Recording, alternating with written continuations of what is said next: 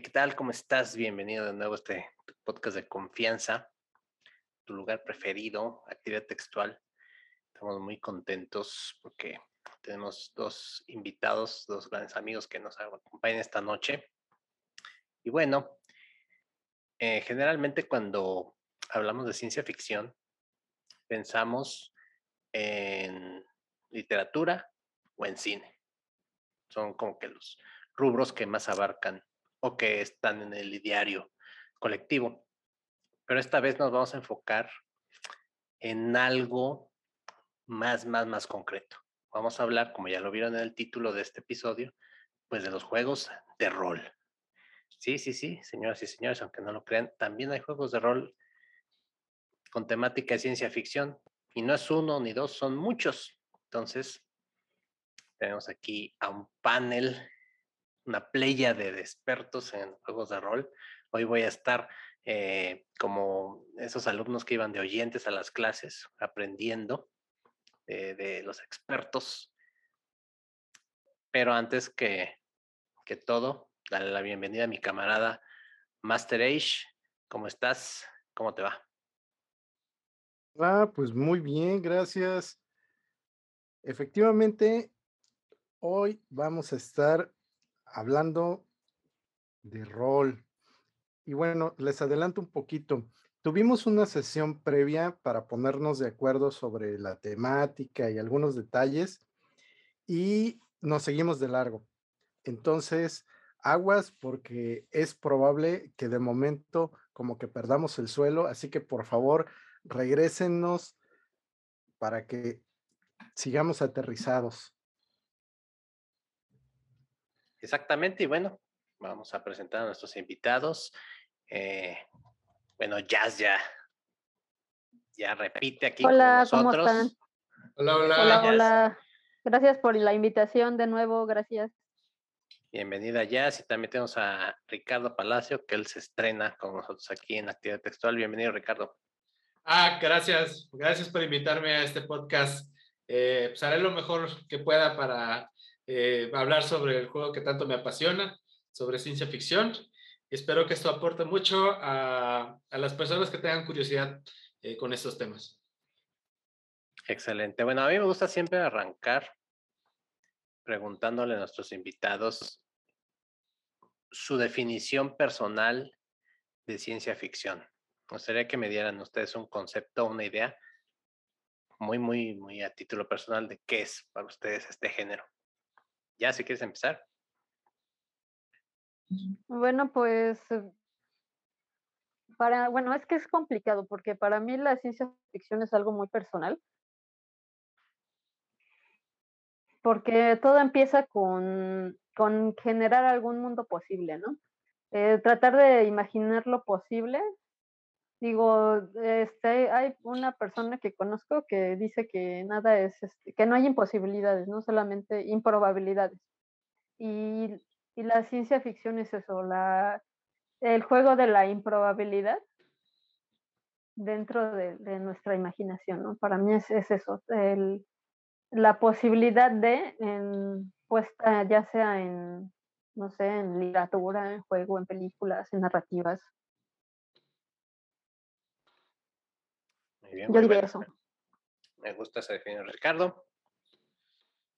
Pues para mí eh, la ciencia ficción es eh, una visión eh, a futuro de, de diferentes, pues se podría decir que, no sé cómo llamarlo, serían como estimaciones o cálculos de, de cómo podría ser el futuro del ser humano eh, a una escala mucho más lejana de lo que nosotros podemos eh, intentar comprender con lo que tenemos actualmente, ¿no? O sea, la ciencia ficción es, eh, es, es, establecer un paradigma de conocimiento científico, pero enfocado a los sueños más profundos y subconscientes del hombre de de cuál es su destino, hacia dónde se dirige, ¿no?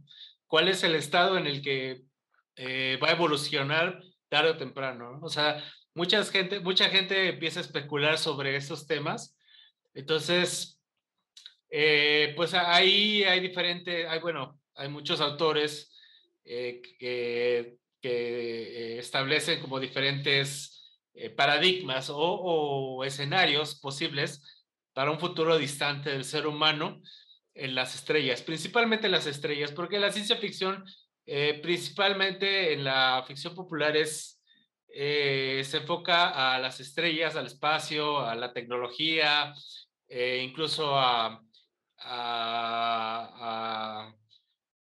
a, escenarios posapocalípticos, que eso es lo más común, ¿no? O sea, la ciencia ficción es una forma de decir hacia dónde vamos posiblemente con lo que tenemos actualmente. Bueno, una de las cosas que se ponen muy interesantes precisamente en todo esto de lo que es potencialmente posible o probable y en todo aquello que nos imaginamos que podría llegar a ser el futuro, a veces cercano o a veces lejano, pues entran muy bien los juegos de rol porque a diferencia de otros medios como el cine o como eh, la literatura, el rol le va a dar a las personas que juegan la gran posibilidad de formar parte de esto. A través de tener un personaje, va a ser posible que nosotros participemos de ese futuro probable o improbable. Y también gracias a este ejercicio de creatividad, va a ser posible que generemos historias y que muchas de estas historias se conviertan en anécdotas que la gente cuando nos escucha platicar en el camión o en el metro o en donde sea, pues nos empieza a ver raro, porque casi siempre nuestras pláticas son al estilo de, oye, ¿y te acuerdas cuando encontramos esa nave que estaba toda destartalada y la hicimos funcionar y luego llegaron los aliens? Entonces, ese tipo de cosas son muy divertidas cuando las platicamos porque pues es parte de lo que el rolero vive todos los días. Y bueno, em, ya para que entremos en materia, quiero nada más hacer un pequeño brevario cultural. Si bien hoy en día ver que los juegos de rol son algo agradable, interesante, y que como dicen algunos hashtags, ser nerd es chido, pues resulta de que para aquellas personas que tienen poco contacto con el rol, pues bueno, les cuento rápido. El rol es mucho más que calabozos y dragones. En términos amplios, las posibilidades del rol se abren para todos los géneros como si se tratara de películas o de libros. Por lo mismo, siempre va a haber juegos para todas las personas, para todos los gustos. Y esto además contribuye a que esta variedad de posibilidades no sea para nada limitativa. En este sentido, lo bonito de los juegos de rol es que quienes participamos en ellos como jugadores vamos a tener un personaje y ese personaje es el que nos va a permitir el interactuar en este mundo de ficción. Vamos a tener la participación también de otro jugador que hace las veces de narrador, eh, árbitro para las reglas y además de un tipo de animador que es normalmente llamado Dungeon Master, Game Master, y bueno, cada uno de los juegos le pone un título que básicamente lo define como un director de juego no como los directores de orquesta, sino más bien como los directores de cine, que establecen una escena y le dan esa escena a los jugadores para que sus personajes la desarrollen.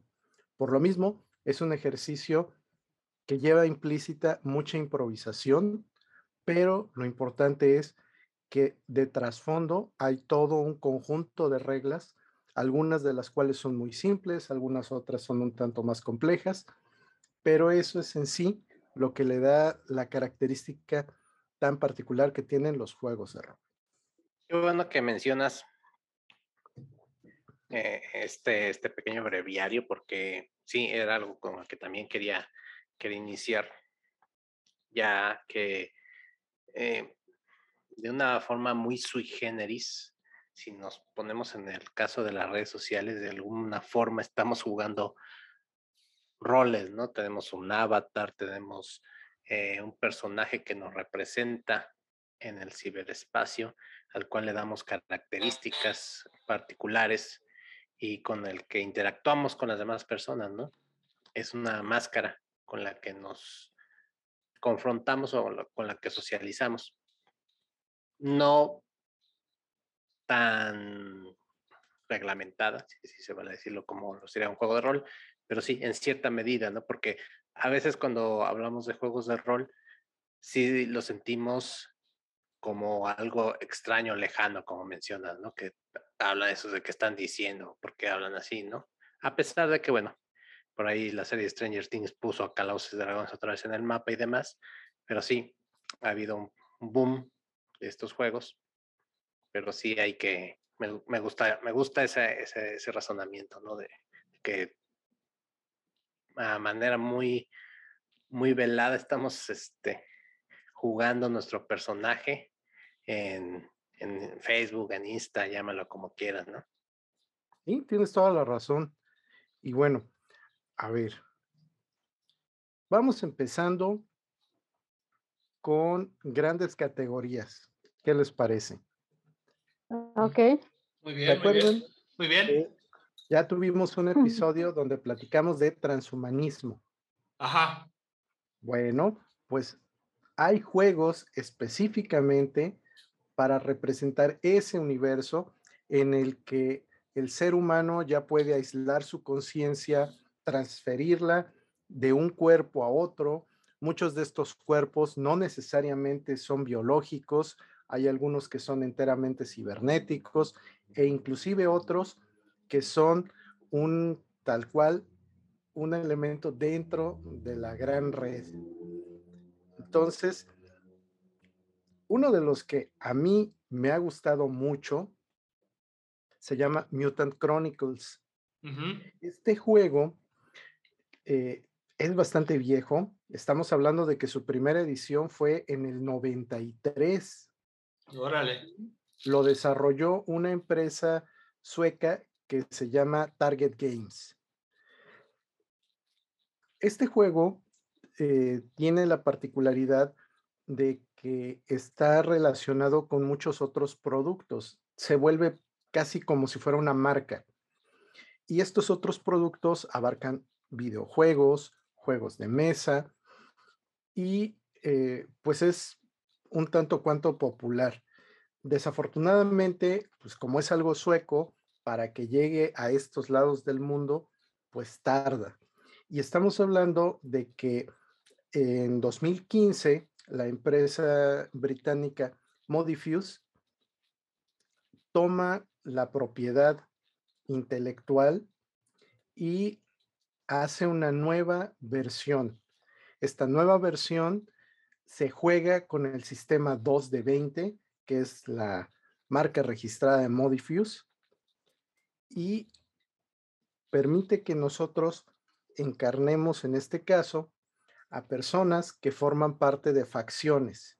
Y estas facciones no solamente tienen inconvenientes políticos o maneras muy particulares de ver el mundo, sino que estamos hablando de un futuro en el que la civilización humana está intentando eh, luchar contra una cosa extraña.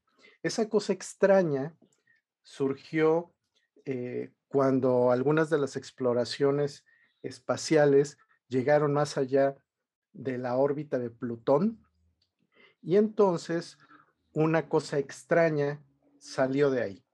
Y esa cosa extraña está representada en el sistema de juego como si fuera un tipo de energía necromántica.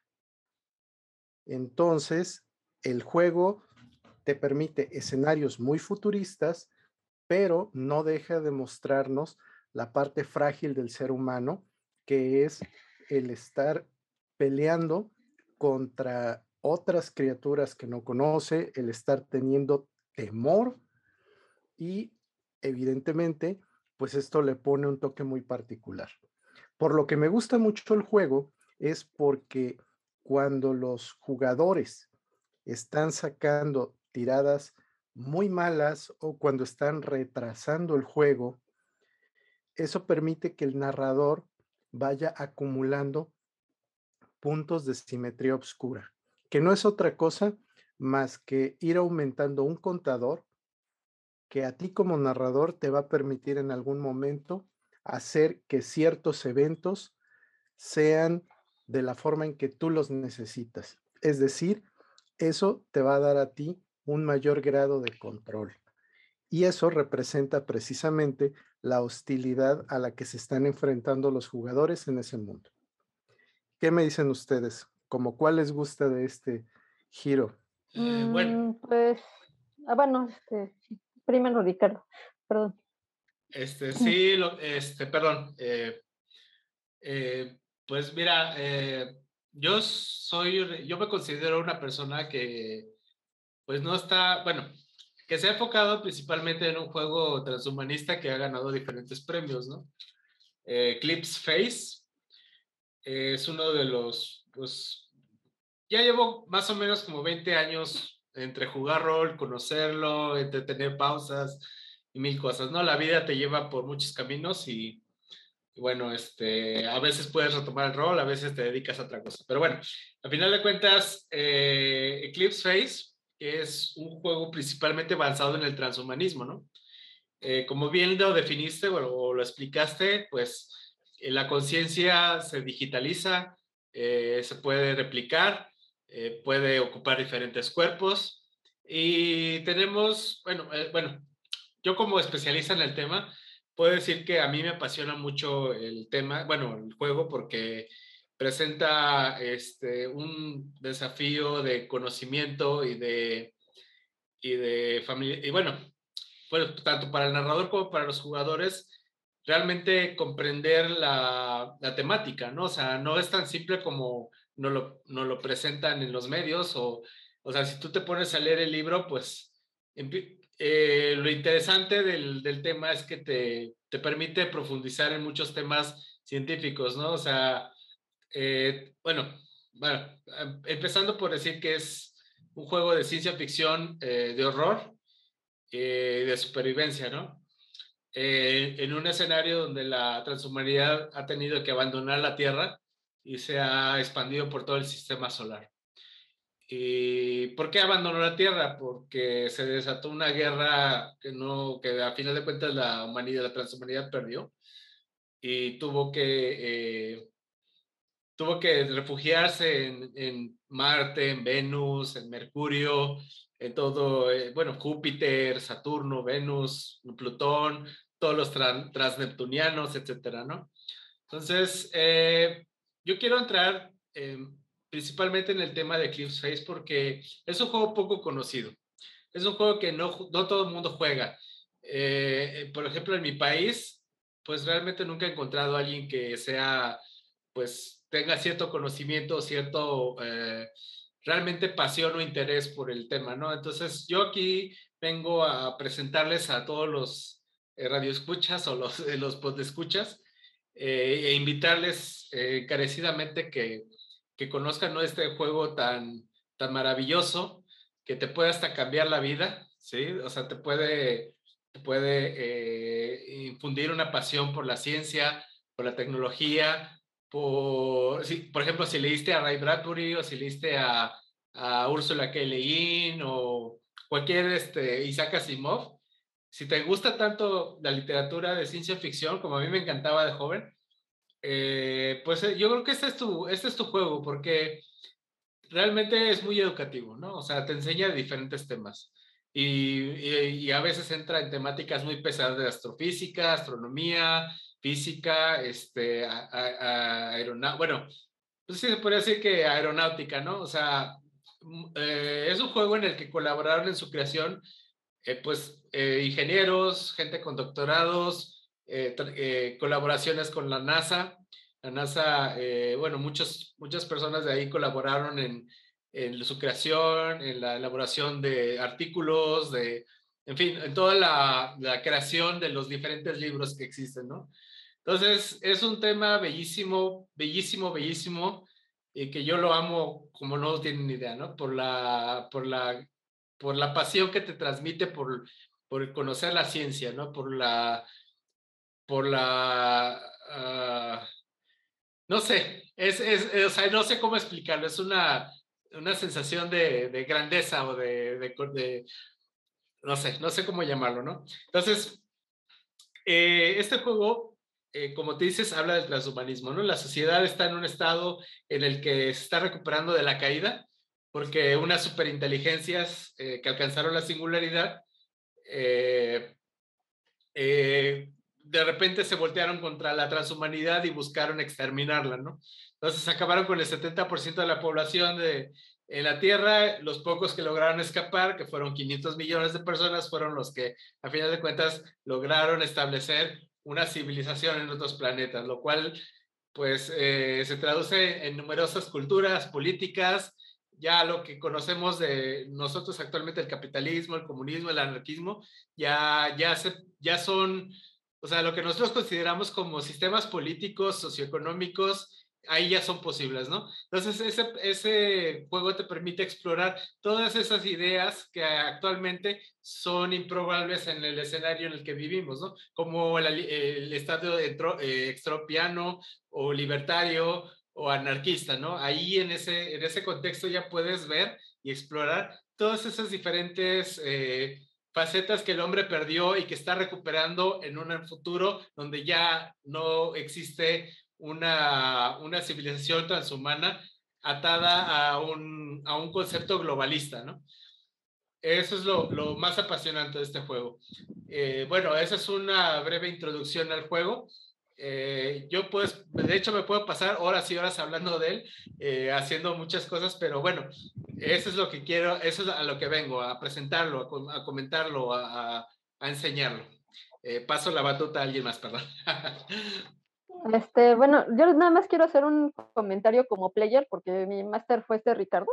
Sí. Entonces, así como este, como player, este, ya del otro lado, porque bueno, a lo mejor Ricardo nos habla como máster, como conocedor del, del mundo en, en, total, pero este, a mí me tocó la otra parte, ¿no? Que es la parte del, del jugador. Y la verdad es que sí es bastante interesante tener tantas posibilidades.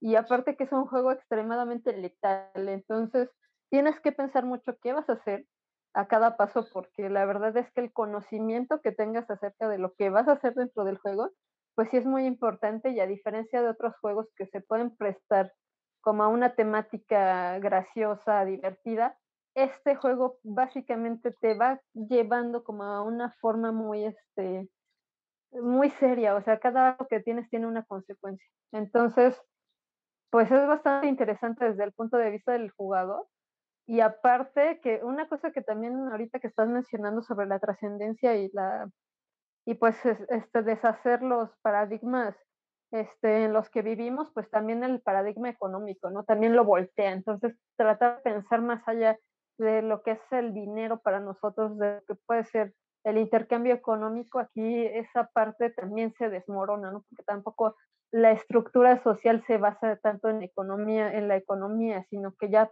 pasó más allá, porque pues deja de tener sentido un poco la moneda y empiezan a tener sentido otros valores este, como la información, ¿no? Por ejemplo, como las alianzas, como este, el conocimiento que se va expandiendo, ¿no? Porque para, para crear tu, personaje y para tener como un cierto conocimiento de eso, pues también necesitas estudiar ¿no? al personaje. Entonces también desde el punto de vista del jugador, este, te, te va llevando como es parte de estar este, inquieto y de tratar de buscar qué es tu personaje, ¿no?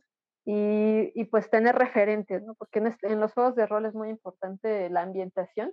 Entonces, los referentes que tengas son los básicos, ¿no? Ya las películas, los libros que tengas leídos, las series que te gustan, los cómics que leas, son sumamente importantes para darle vida a, pues la ambientación que tienes, ¿no? Y más en este universo que está describiendo este Ricardo muy bien, este, pues es esa parte, ¿no?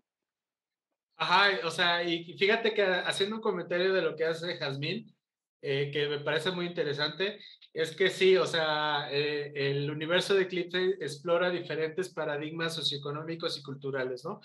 Eh, como la tecnología ha avanzado a un nivel que actualmente pues solo es hipotético, en, ese, en esa realidad ya se, ya se ha, ¿cómo se dice?, eh, materializado, se podría decir, ¿no? O sea, ahí eh, ya, ya, ya, ya existen tres tipos de economías que son preponderantes en esa, en, tanto en el sistema externo como en el interno, bueno, dentro de, de los términos del juego, ¿no?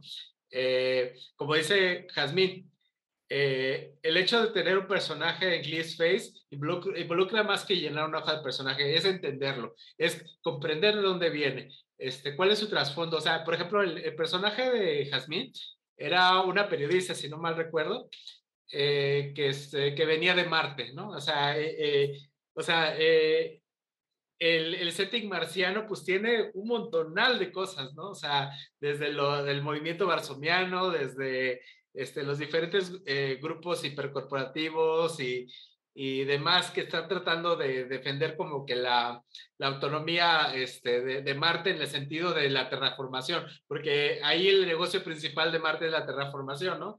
Entonces, eh, ahí hay una lucha de, todo tipo, ¿no? Económicos, sociales, de grupos, de, de poderes fácticos, etcétera, ¿no? Entonces, eh, el personaje Jazmín como periodista, pues se dedicaba a hacer crónicas, a hacer publicaciones que, ah, hacían concientizar a la gente sobre eh, diferentes aspectos de la transhumanidad, ¿no? O ese era su trabajo, ¿no? Entonces, ella se tuvo que ir a rifar hasta ir a Titán y a conocer la, la eh, todo, pues todo lo que, eh, toda la cultura titanesa, que es principalmente sueca, finlandesa y, y, no, y bueno, Noruega, en Escandinavia, ¿no? Entonces, eh, y sí, o sea, tiene toda la razón Jasmine en el sentido de que hay que conocer al personaje, de dónde viene, hacia dónde va, y, pero a mí me gustó mucho cómo jugó aquella vez, porque sí, la verdad es que sí les ayudó mucho, ¿no? Yo sé, yo entendía que no, no sabía muchas cosas del, del juego, pero su experiencia como jugadora y su talento, porque tiene mucho talento Jasmine, ¿no? Y, y lo, es lo que admiro mucho de ella a veces no tiene tiempo para jugar, etcétera, ¿no? Pero este, yo estoy totalmente de acuerdo con su punto de vista. Yo quisiera aquí también hacer mi, mi acotación, porque bueno, ya se mencionaban dos juegos aquí, ¿no? Master y Ricardo hablan de dos juegos. Me gustaría preguntarles, porque bueno, de lo que platican, siento que se necesita cierto nivel para entrar a estos juegos. Ahí me gustaría que aclarar un poco eh, qué tan amigable es, para el jugador novato, se necesita cierta experiencia, mencionan que hay, hay que contar con un bagaje, eh, tanto pues, de conocimientos generales como del género. Entonces, si nos pudieran platicar un poquito más para el público nuevo, la gente que quisiera entrar a estos juegos y cómo hacerle cómo, cómo llegar a estos juegos, porque de repente sí puede ser un poquito de mucha información, pero bueno, sí me gustaría como que fuéramos allanando el camino para aquellos que no están tan metidos en rol y para los que ya saben, bueno, también invitarlos a que, a que se, se metan a esto. Ah, que va. Pues empiezo. Eh, tanto Eclipse Face como Mutant Chronicles se prestan para jugadores nuevos. Aquí lo importante va a ser el papel que juega el director de juego, porque en la medida de que ponga las situaciones de forma que sean accesibles para los demás, no va a ser necesario que exista tanto conocimiento.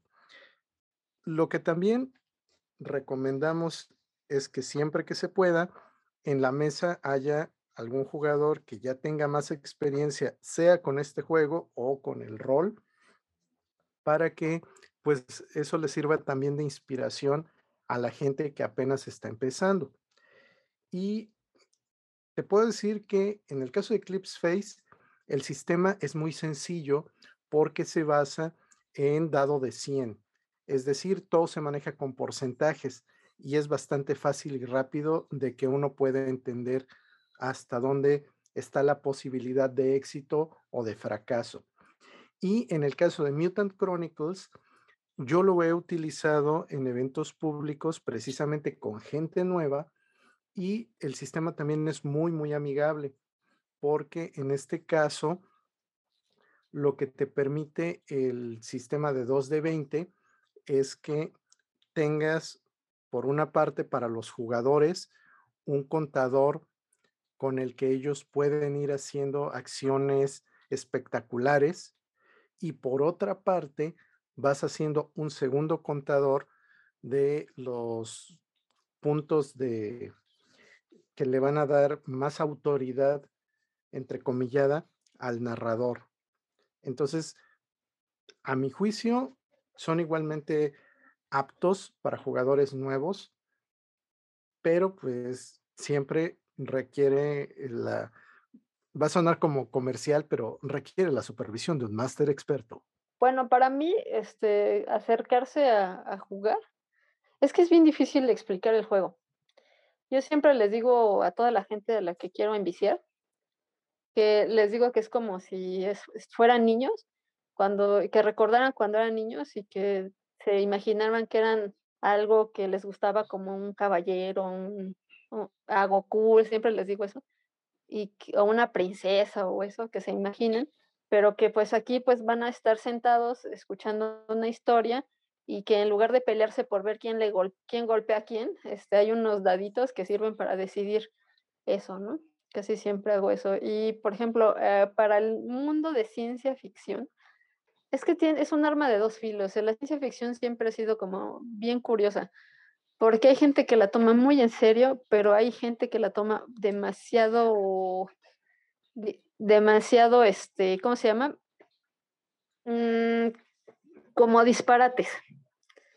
Entonces, como que no se toma tanto en la literatura como en otro tipo de, este, de, de mundos creativos, la ciencia ficción siempre se ha considerado como algo menor, ¿no?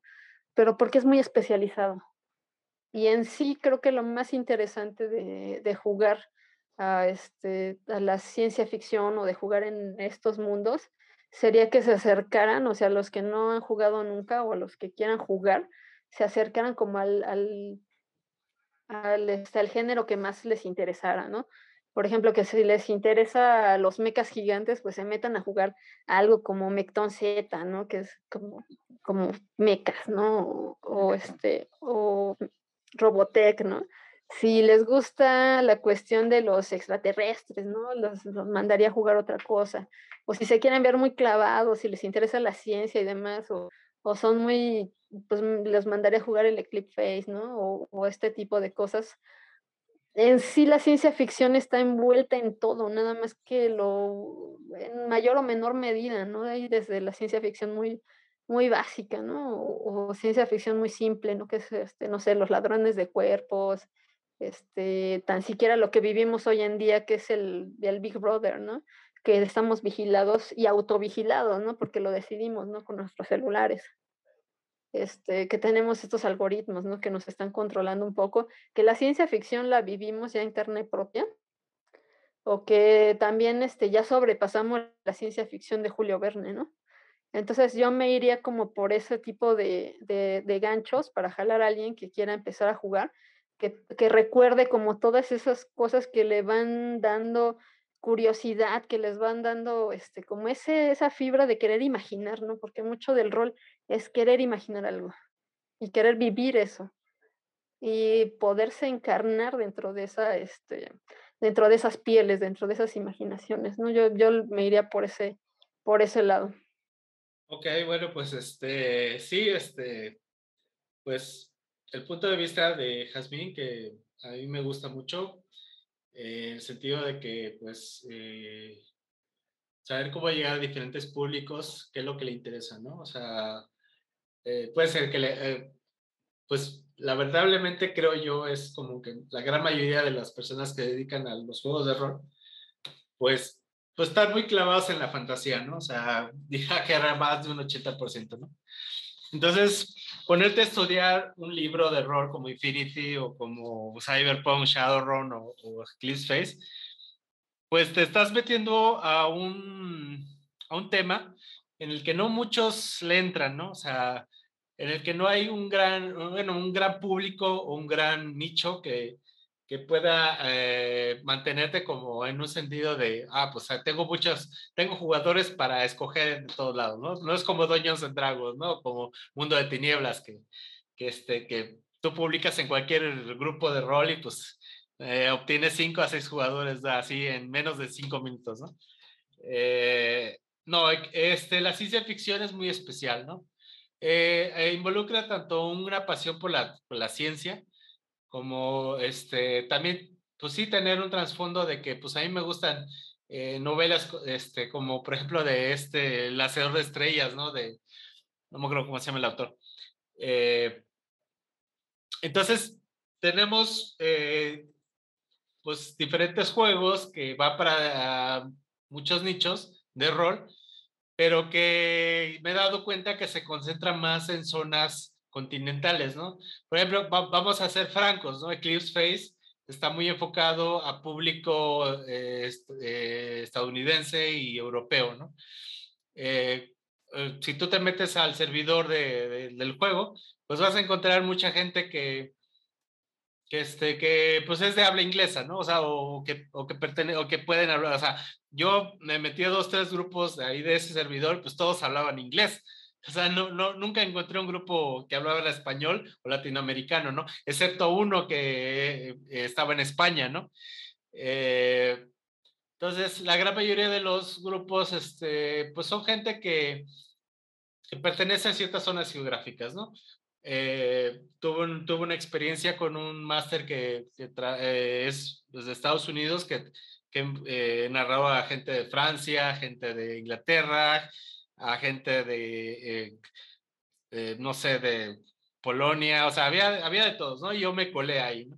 Entonces, eh, pues aquí la, el gran inconveniente como jugador es que, pues, este, te tienes que meter a esos grupos para realmente entrar de lleno en el tema como debe ser, en forma, ¿no? O sea, con gente preparada, gente que ha leído, y, y hay otros este, canales dentro del servidor de Face que ya de plano son gente que habla de cosas muy científicas, ¿no? De, del tema, ¿no? Eh, la otra vez estaba viendo gente que estaba discutiendo algo sobre síndrome de Kessler, ¿no?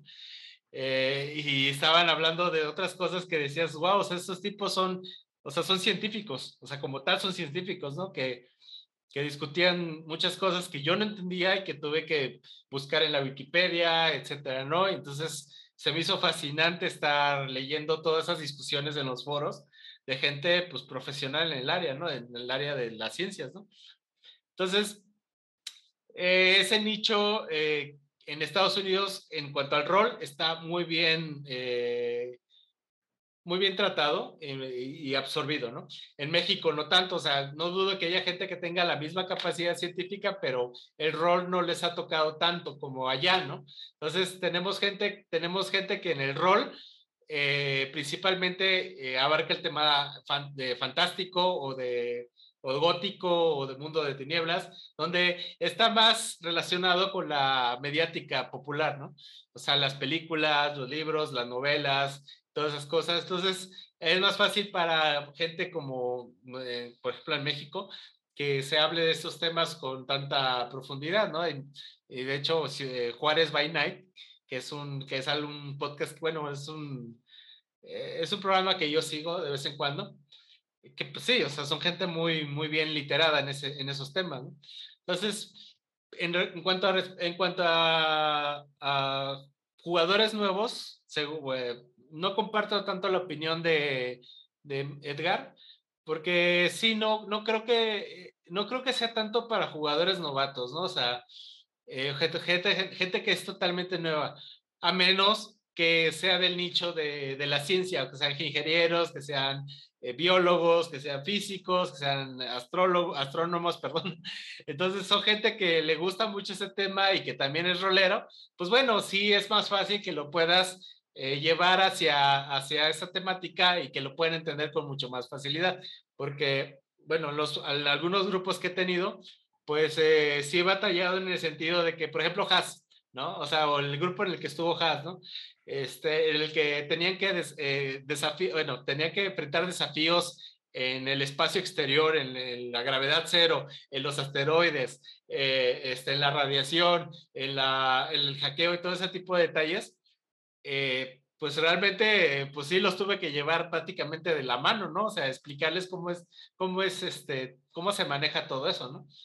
Eh, y a pesar de que ya son jugadores, pues veteranos, que llevan mínimo unos 15 años jugando, ¿no? Entonces, de todos modos, batallaron en ese sentido, ¿no? Entonces, aquí el punto yo, eh, que los jugadores nuevos para la ciencia ficción dura, pues yo no lo recomendaría como tal para gente nueva, lo recomendaría ya para gente ya más veterana y que, este, que sí esté acostumbrada a leer manuales, que esté acostumbrada a informarse, a buscar, a investigar, a, comprender temas, ¿no? Eh, porque esa es una de las cosas, de hecho, incluso los mismos eh, creadores del juego liberaron un manual que se llama el manual condensado del jugador, que agarraron el, sacaron de, eh, del libro básico, sacaron nada más como 112 páginas para los jugadores, ¿no? O sea, y te lo damos a buen precio para que se los dé a tus jugadores y los lean, ¿no?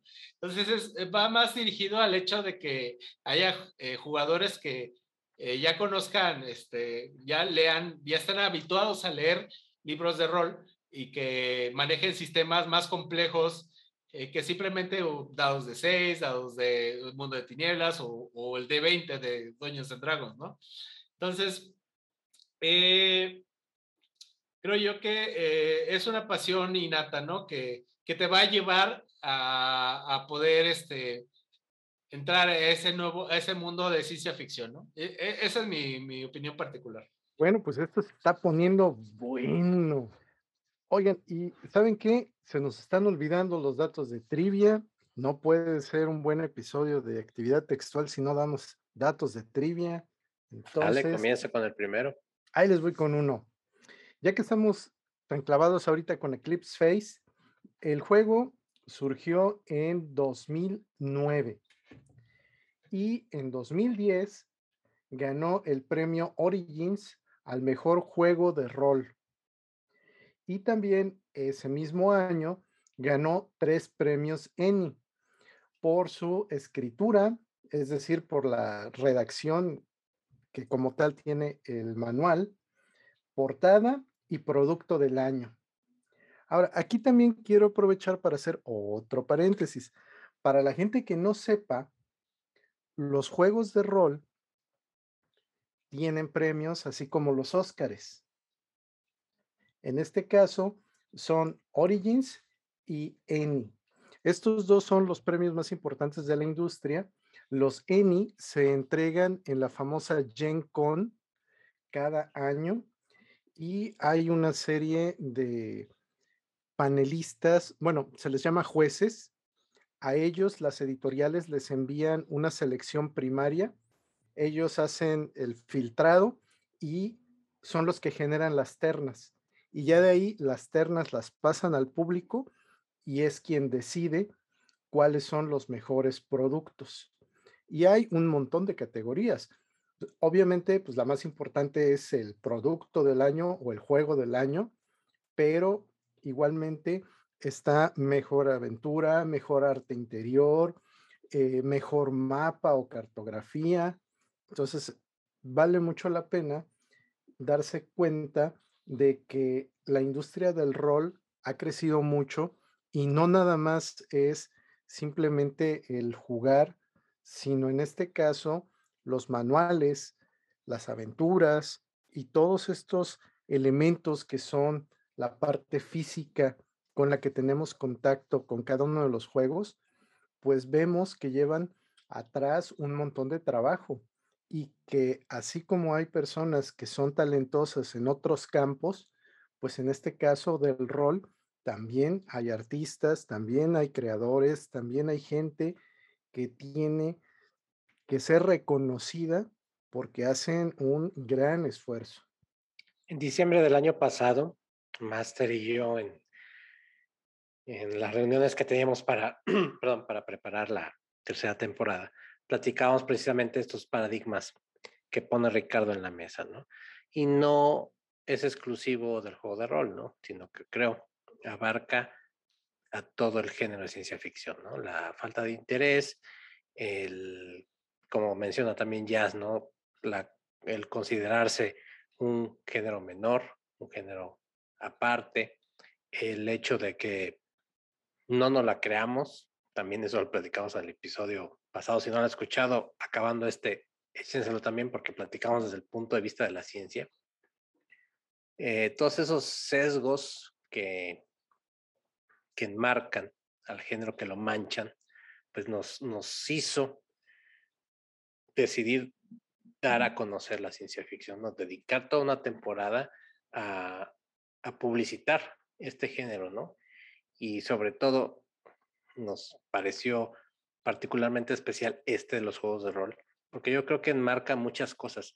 Y, y siento que el juego de rol es un, es un escaparate muy bueno, una herramienta bastante útil para aquellos que, que no le quieren entrar así de lleno a la literatura por tiempo, por N cantidad de situaciones. Siento que el juego de rol funciona bastante bien. ¿Por qué? Porque te pone en una situación en la que tienes que pensar, en la que tienes que usar tus conocimientos y a la par que vas avanzando en los juegos o en la dinámica o en el sistema, pues te ves obligado, ¿no? A documentarte. En el caso de los juegos que ustedes platican, dicen, bueno, quiero saber más sobre este tema, ¿no? O estuve escuchando una plática y me llevó a documentarme sobre X, X este, situación. Entonces siento que, que, es una buena herramienta que tal vez no se ha explotado lo suficiente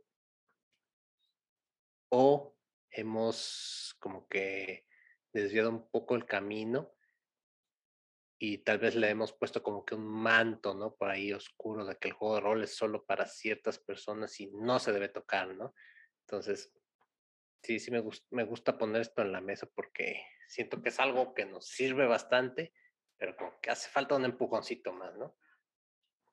Tienes mucha razón. Y fíjate que al menos los que somos roleros, que tenemos ya muchos años en este negocio, una de las cosas que nos ha tocado es ver cómo ha habido una gran evolución, cómo han cambiado los sistemas de juego, cómo han cambiado los manuales, cómo han cambiado inclusive las empresas y cómo se ha vuelto esto una industria. Pero independientemente de ello, también está el aspecto de la formación de públicos. Y es lo que platicábamos ya en, en otros episodios hoy en día, si tú le preguntas a las personas sobre rol, el primer referente que van a tener es Calabozos y Dragones, lo cual no es malo. O sea, es el abuelo de los juegos de rol. Pero, pues el mundo es mucho más amplio que eso. O sea, no todo es fantasía. Si bien aquí en el mundo de ciencia ficción también hay una una subrama, llamémosla, de fantasía, pues eh, sigue siendo eh, una manera, o, sigue siendo, mejor dicho, un, un ámbito en el que hay cabida para todos. Es decir, eh, dentro del segmento de fantasía tenemos, por ejemplo, a Starfinder, que fue hecho por la empresa Paizo que son los mismos que hicieron Pathfinder. Solamente que ahora pues esto es en el espacio. Está Warhammer 40.000, está Shadowrun y otros más. Entonces, también aquí, como mencionas, esto es un escaparate en el sentido de que es un reflejo de qué sucede con otros géneros. Comentábamos en alguno de los episodios pasados que, por ejemplo, las cosas que están relacionadas con el terror, a veces no te encuentras terror puro, sino que te lo encuentras mezclado con otras cosas. Y eso mismo sucede aquí también en el rol, porque tenemos juegos de rol de terror, pero que son de ciencia ficción, como es el caso de Alien o Mothership. Oye, tú nos habías platicado, ahorita que dije lo de terror, de Obsidian. Sí, bueno, lo que había escuchado de Obsidian es que es un juego donde prácticamente existen ciudadelas en toda la Tierra después del apocalipsis y pues están rodeadas del infierno, o sea, el infierno salió y destrozó todo y, entonces todo fue conquistado por los demonios, excepto ciertas eh, ciudades, ¿no? Entonces, la idea es que están amurallados eh, defendiéndose contra las fuerzas del infierno. Es algo parecido a Doom, ¿no? O sea, es otra vertiente de Doom, ¿no? Ah, pues les platico rápidamente de Mothership. Ah, ok. Mothership tiene una característica muy interesante. Yo lo veo como nos plantean en las películas al héroe del pueblo, ese que surge de entre los barrios bajos y se convierte en un noble que lucha por el bien, porque resulta de que Mothership ganó en 1919 un Emmy a la mejor aventura. ¿1919? No, en 2019, perdón. Ah, yo. Es que fue el, primer juego de rol de la historia. de la historia. Bueno, el chiste es que este juego que fue desarrollado por Sean McCoy, decía yo que ganó a la mejor aventura un premio en 2019. Y recientemente, este año, 2022, logró juntar un millón cuatrocientos cinco mil dólares en su Kickstarter. Ay, nomás para el gasto. Ahora, ¿qué cosa es lo interesante de Mothership? Bueno, el sistema de juego que utiliza, ellos lo bautizaron como The 100 Panic Engine. Y esto tiene que ver con que el temor es uno de los elementos centrales.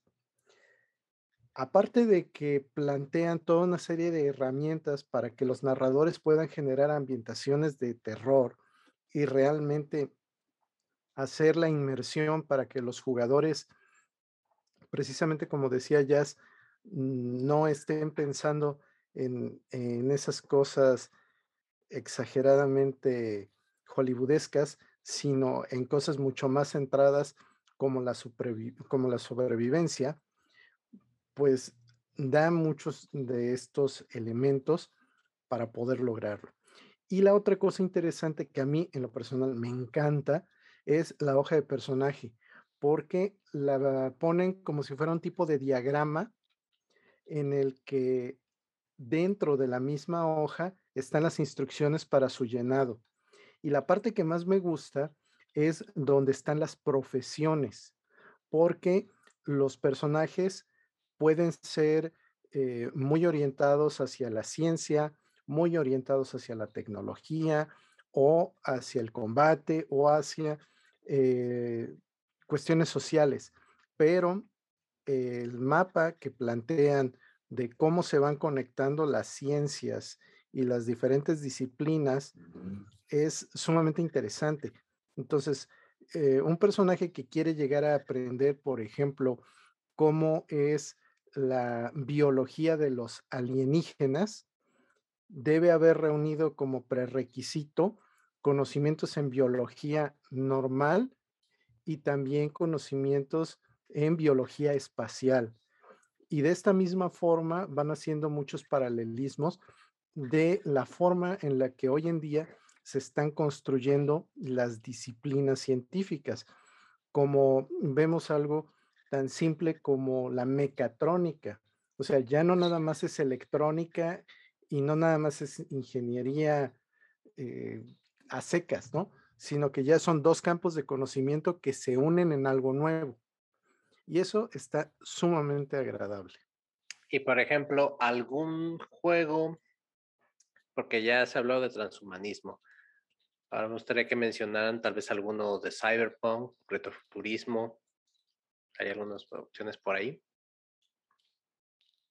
Eh, pues eh, eh, ahorita Mm, de, Cyber, bueno, pues ah, fíjate que yo, bueno, yo no incursioné tanto en ese tema, pero considero que el juego de Cyberpunk, pues es, está muy entrabado con Blade Runner, ¿no? O sea, como, como presentando un futuro distópico, ¿no? Eh, pues, por ejemplo, Paranoia, ¿no? no sé si conocen ese juego. Mm, no. Sí, este, pues, eh, por ejemplo, Paranoia a mí me llama, me llama la atención por el sentido de que igual es un futuro distópico, pues, apocalíptico, eh, pero creo que está demasiado simplificado para mi gusto, porque es un juego más enfocado en el humor, ¿no? En el, en el reírte, ¿no? En hacer payasadas, en, eh, no sé, un tipo de ciencia ficción que no se ha desarrollado en, en, lo mediático, ¿no? Como que tú ves una película, lees un libro y pues la ciencia ficción es muy seria, ¿no? Súper seria, ¿no? Eh, o bueno, lo más divertido o cómico, chusco que he visto es el quinto elemento, ¿no? Por ejemplo, ¿no? Eh, ajá, o sea, en un videojuego, pues ahora sí que si planteas un escenario más chusco, más de cotorreo, pues el Among Us es una ciencia ficción muy despreocupada, ¿no? En el sentido de, del detallismo, de, de, las pruebas que tienen que hacer los jugadores, etcétera, ¿no? Eh, como menciona Jasmine, la eh, Paranoia es un juego que te permite explorar, o sea, te permite explorar tanto el sentido autoritarismo, o sea, es un juego muy autoritario. A mí, a mi gusto es demasiado autoritario, ¿no? Como que tienes que apegarte a las normas, tantito que te sales te mueres, o te matan, o te reciclan, o tantito que no sigas las reglas y te tienes que, que hay una penalización, ¿no? Entonces como que es un juego donde si, si pisas donde no debes, ahí ya valiste, ¿no? Entonces, es un juego donde, eh, con la experiencia que yo tengo, pues es muy rígido en ese sentido, ¿no? Entonces, se presta mucho para el humor, eh, cuando por, eh, por, los errores que cometen los jugadores, ¿no? Por las cagadas, por, como dice Asmi, ¿no? el paranoia a mí me llama la atención en el sentido de ser jugador, no como narrador, porque yo no, a mí no me gustan las historias de tipo autoritarias o, de, o, este, o en el que los personajes, aunque tengan cierta libertad de acción, pero están muy, muy enmarcados en una forma de actuar o, o, algo, si no pierdes tu personaje fácilmente. Entonces, eh, eh, por otro lado, eh, Paranoia creo que también está respetando mucho esa época en la que la ciencia ficción estaba muy enfocada a la, a la propaganda política, ¿no? O sea, por ejemplo, Dune, ¿no? Star Trek, este, Star Wars, como que todos, todos ellos estaban enfocados a, a, analizar y a poner eh, de relieve, pues todo la, este, eh, el imperialismo yanqui, ¿no? Bueno, principalmente el imperialismo, las dictaduras, las eh, eh, el esclavizar la mente, ¿no? Por ejemplo, eh, Un Mundo Feliz de Aldous Huxley, este, 1984. Todo, o sea, toda esa ciencia ficción setentera, ochentera, pues era principalmente propaganda política, ¿no? Los, los autores lo, utilizaban para, para pintar escenarios futuros de, de control, de control poblacional extremo en el, en el sentido tanto cultural como mediático y, el grado en el que las masas van a ser eh, principalmente esclavizadas sin que se den cuenta, ¿no? Entonces, e, eso es lo que vemos, eso es lo que vemos en esa ciencia ficción y Paranoia está tratando de reflejar eso al absurdo. Eh, si eres de esa época o de ese tipo de ciencia ficción que te apasiona, eh, de propaganda política y de absurdums, pues yo creo que Paranoia es tu juego, ¿no? Eh, bueno, pues igual dentro de futuro distópico, yo les voy a platicar de Gamma World. Gamma World es un juego bastante viejo. Llegó a tener siete ediciones en sus reglas. Y básicamente el juego nos propone que hubo un cataclismo, llámese eh, Tercera Guerra Mundial, llegada de los aliens, eh, nanotecnología e inteligencias artificiales, o que el famoso colisionador de hadrones pues simplemente hace capum y empiezan a desdoblarse otras realidades y cosas por el estilo. Entonces, en este juego, los personajes van a representar a individuos que sobrevivieron a las catástrofes y, por supuesto, que tendrán que seguir sobreviviendo. Pero evidentemente el juego se pone un tanto cuanto escabroso porque el hecho de que hay zonas con radiactividad o bien, eh, como en el último caso de lo del colisionador de, de hadrones, puede ser que haya un portal hacia otra realidad o puede ser de que de esa otra realidad están entrando algunas cuantas criaturas o cosas por el estilo. Entonces, pues hay que buscar la manera de sobrevivir. Esa es ahí la parte más interesante y más importante del negocio, la sobrevivencia en un terreno completamente hostil. Y la otra es que no por ser sobrevivientes, pues están completos. Estos sobrevivientes pueden haber sido víctima de algún tipo de experimento o pudieron haber desarrollado alguna mutación al paso de los años y el contacto con el medio ambiente hostil. Entonces, eso también le da un sabor diferente al juego. Eh, podríamos inclusive considerarlo que llega a rayar con el hiperrealismo, pero eh, a fin de cuentas, lo interesante es, desde mi perspectiva, el hecho de que en cada una de las ediciones la amenaza se fue actualizando y pues corresponde mucho con lo que mencionaba eh, al inicio, de que en la ciencia ficción pues las cosas son muy probabilísticas y en este sentido, al ir poniendo más al día estas amenazas, pues simplemente es reflejar aquello que es más posible que ocurra. Ya hace unos momentos mencionaron, por ejemplo, eh, el juego basado en la, saga de Alien. ¿Hay alguna, hay algún juego por ahí que también tenga su película, por ejemplo, eh, la clásica, ¿no? La de este, ah, ya se me olvidó, ¿cómo se llama? Esta la más famosa de ciencia ficción. Blade, Runner. Runner. Uy, pues sí, porque mira, tan solo varias, un montón. Si metemos a los superhéroes como un elemento dentro de la ciencia ficción, ahí tienes para echar para arriba. Ahora, si nos vamos a las grandes franquicias, Star Trek, eh, Star Wars, Babylon 5, tenemos también Dune, más recientemente The Expanse. En el caso de... Mar de la Tranquilidad también. Ándale, sí, Mar de la Tranquilidad. Eh, tenemos el caso de Altered Carbon, que hubo la serie en, en la N grandota y ya sacaron el juego de rol. Ya nada más así como dato curioso, a ese no le fue también en el Kickstarter, apenas si juntó 372 mil dólares en 2020. Sí, es que Altered Carbon, pues, es, viene de unas novelas, si no mal recuerdo. Efectivamente, las de Richard K. Morgan. Y entonces, eh, Altered Carbon, pues es. Yo no lo veo como, como potencial de rol tan vasto, pero el problema de Estados Unidos es que quiere capitalizar cualquier fenómeno popular. Entonces, pues ahora sí que salió la película de Dune el año pasado y ya sacan el juego de rol, ¿no? Saca la, eh, saca la serie arte del cable y sacan el juego de rol, ¿no? Entonces, pues eh, la ciencia ficción en el rol principalmente se capitaliza de las obras que, que pues, se producen en el cine más y tanto de la, y algunos de la literatura, no todos, ¿no?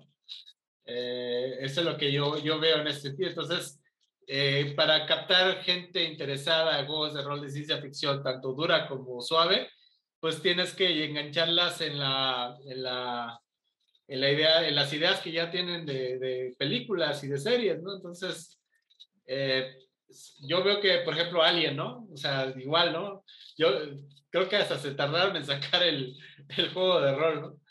Este, entonces, esa es una de las cosas que a veces batallamos los que nos gusta, pues cosas más esotéricas, se podría decir, en la ciencia ficción, porque hay que, hay que este, adaptar los gustos de esas personas que ya vienen con, con una bagaje al juego que estás tratando de presentarles, ¿no? Entonces, es como, por ejemplo, me acuerdo que una vez publicó esta Jasmine en una página, bueno, en mi página, eh, que ponía el dibujo de Alien, ¿no? O sea, no me acuerdo qué pusiste ahí en la, en la imagen, ¿no?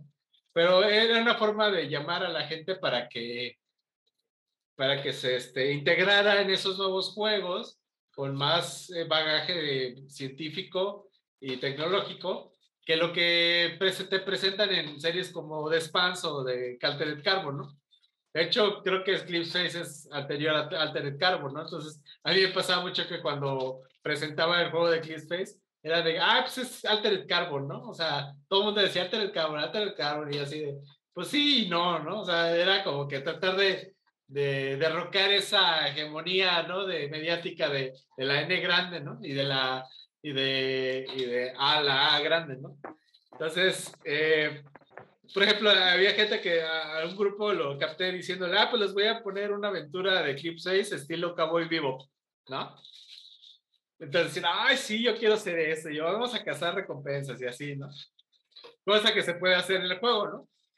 Eh, sin ningún problema, ¿no? Entonces, a, tienes, que, tienes que jugar con lo que la gente ya trae y que le interesa y ya para que empiece como a, ya cuando le quieres meter cosas que, sea, que se salen de su, de su particular, este, pues, cultura popular, pues es más complicado que, que participen y se entusiasmen, ¿no? Entonces, eh, ahí es donde entras, entras en esta dinámica de, de gremios en los que eh, tratas de encontrar este, gente pues, más interesada en el tema, ¿no? Sí, fíjate que ahorita que lo mencionas, es también el caso que vemos en Cyberpunk Red, que es la última versión del juego de rol y que va a servir como una precuela para lo que está pasando en el videojuego de Cyberpunk 2077. Y para el caso de la escena nacional o Latinoamérica, mm, pues ¿qué, juegos hay? ¿Qué opciones, ¿Con qué opciones contamos? Yo voy a hacer, pero bueno, lo que trata, en lo que se compone un poquito la, la comunicación de Haas, yo voy a recomendar mucho su juego eh, que está haciendo de ciencia ficción. Eh, yo lo considero entre ciencia ficción y fantasía, ¿no? Eh, que, es, que está basado en un mundo de, si no me, recuerdo, también es posapocalíptico, pero está muy basado en, en, la cultura azteca, ¿no? Eh, Tenochtitlán, en, los, los, mexicas, ¿no? En, eh, la tecnología que desarrollaron digital, ¿no? Entonces, a mí, a mí me, han, me han gustado mucho las aventuras que ella ha dirigido. Eh, porque me, parece excelente su idea de, de, exaltar la cultura mexicana en la ciencia ficción, pero en la, en la antigua, o sea, los, los, no solo los, los aztecas, sino los olmecas, los totonacas, los mayas, etcétera, ¿no? Eh, lo poco que he jugado con ella ha sido principalmente de, de, los mexicas, ¿no? Pero yo creo que su idea puede, se puede ampliar mucho a las a las antiguas culturas en, eh, en un sentido futurista, ¿no? Eh, bueno, no sé si ya es el comentario que puedo hacer de su juego. A ver, este, ¿ya me escucho ahora sí? Ya, un poquito mejor. Ah, ya sí, es que ya puse los datos. bueno, eh, bueno, les comentaba del juego que, están, que estoy desarrollando. Bueno, les decía que el juego de rol mexicano está muy basado en la cuestión de la, de la escritura independiente, ¿no? Mm, hay muchos juegos, muchísimos, o sea, la que creo que cada mesa ha desarrollado un juego casero, que yo sepa, o ha puesto un setting o ha inventado algo, ¿no? Pero todavía esto es como muy en ciernes, ¿no? Muy, eh, apenas se está buscando la profesionalización de esto. Y bueno, una de los de los intentos que por, hacer esto, pues es el juego que estábamos desarrollando con mi colectivo de juegos de rol que se llama El Último Hogar. que nos estamos yendo mucho por la cuestión de los sistemas de juego sencillos para atraer a más gente precisamente, porque muchos juegos son complejos, o sea, si quieres jugar rol, puedes encontrarte juegos de rol donde no vas a tirar ni un solo dado ni, ni nada que sea estadístico, hasta cosas muy complicadas donde vas a tirar muchos dados de muchas formas que van a tener muchos modificadores y te vas a meter con cosas de probabilidad y estadística, que aparte sí están este, medidos por algoritmos, ¿no? O sea, también hacer un sistema de juego y meterse a la cuestión de la creación de juego tiene algo de, de científico en la cuestión estadística, ¿no? Porque se, se, se basa en algunos algoritmos y factores y, como también tiene su parte de, su parte científica en esto. Entonces, como les comento, pues sí es, es complicado, ¿no? Es complicado este mundo del juego de rol mexicano. Hay muchos esfuerzos. Mm, podría decirse que hay como unos no sé, yo conozco como casi 100 personas desarrollando su juego. Eh, el mío particularmente este, está basado en la idea de si no hubieran llegado los españoles a, América y hubiéramos tenido un desarrollo este, diferente, ¿no? ¿Qué hubiera pasado? Entonces se basa mucho en la cuestión de, de que ahorita, por ejemplo, ya hay viajes espaciales, cada, cada cultura tiene como su, o sea, no, no vivió la colonia como lo tenemos, este, o sea, como nos pasó, no, no tenemos estas colonizaciones en casi ninguna cultura. Eh, hay un desarrollo en cuanto a la filosofía y a la cosmovisión de cada uno de estos pueblos. Eh, yo ahorita, como dice este Ricardo, me basé mucho en lo que fue Tenochtitlan y le puse Neotec, ya sé que suena muy chistoso, pero pues así le puse Neotec porque así suena como Neotenochtitlan. Entonces, este, es, está basado como en esa, en esa zona en específico. Em, eh, también un poco en la, en la cosmogonía, por ejemplo, se habla de los, de los 13 cielos ¿no? en, la cultura azteca. Entonces, los 13 cielos aquí son, son el mundo digital, ¿no? Es, es la red. Entonces, está el mundo en el que nos estamos desarrollando y también el mundo digital. En los viajes espaciales, pues también hay mucho viaje espacial y la mayoría de la economía se basa en la explotación minera espacial. Entonces tiene que ver con esto. La comunicación ya no se hace a través de, cables, sino se hace a través de energía o de la luz del sol o, de, o del agua, o, o sea, utilizando los elementos, ¿no? Se encontró la manera de transmitir así los datos. Entonces también se usan este tipo de energías este, muy extrañas. Ah, me inspiro mucho también en lo que es este, la ciencia ficción al estilo de mi escritor preferido, que ya sé que lo he mencionado muchísimo, pero a mí me encanta, es el Philip K. Dick, que hace que la ciencia ficción, sí, no, no sea tan, este, o sea, que no se va tanto como a lo que está lejos de nosotros o a lo externo, sino a lo cotidiano, ¿no? A lo que estamos viviendo comúnmente.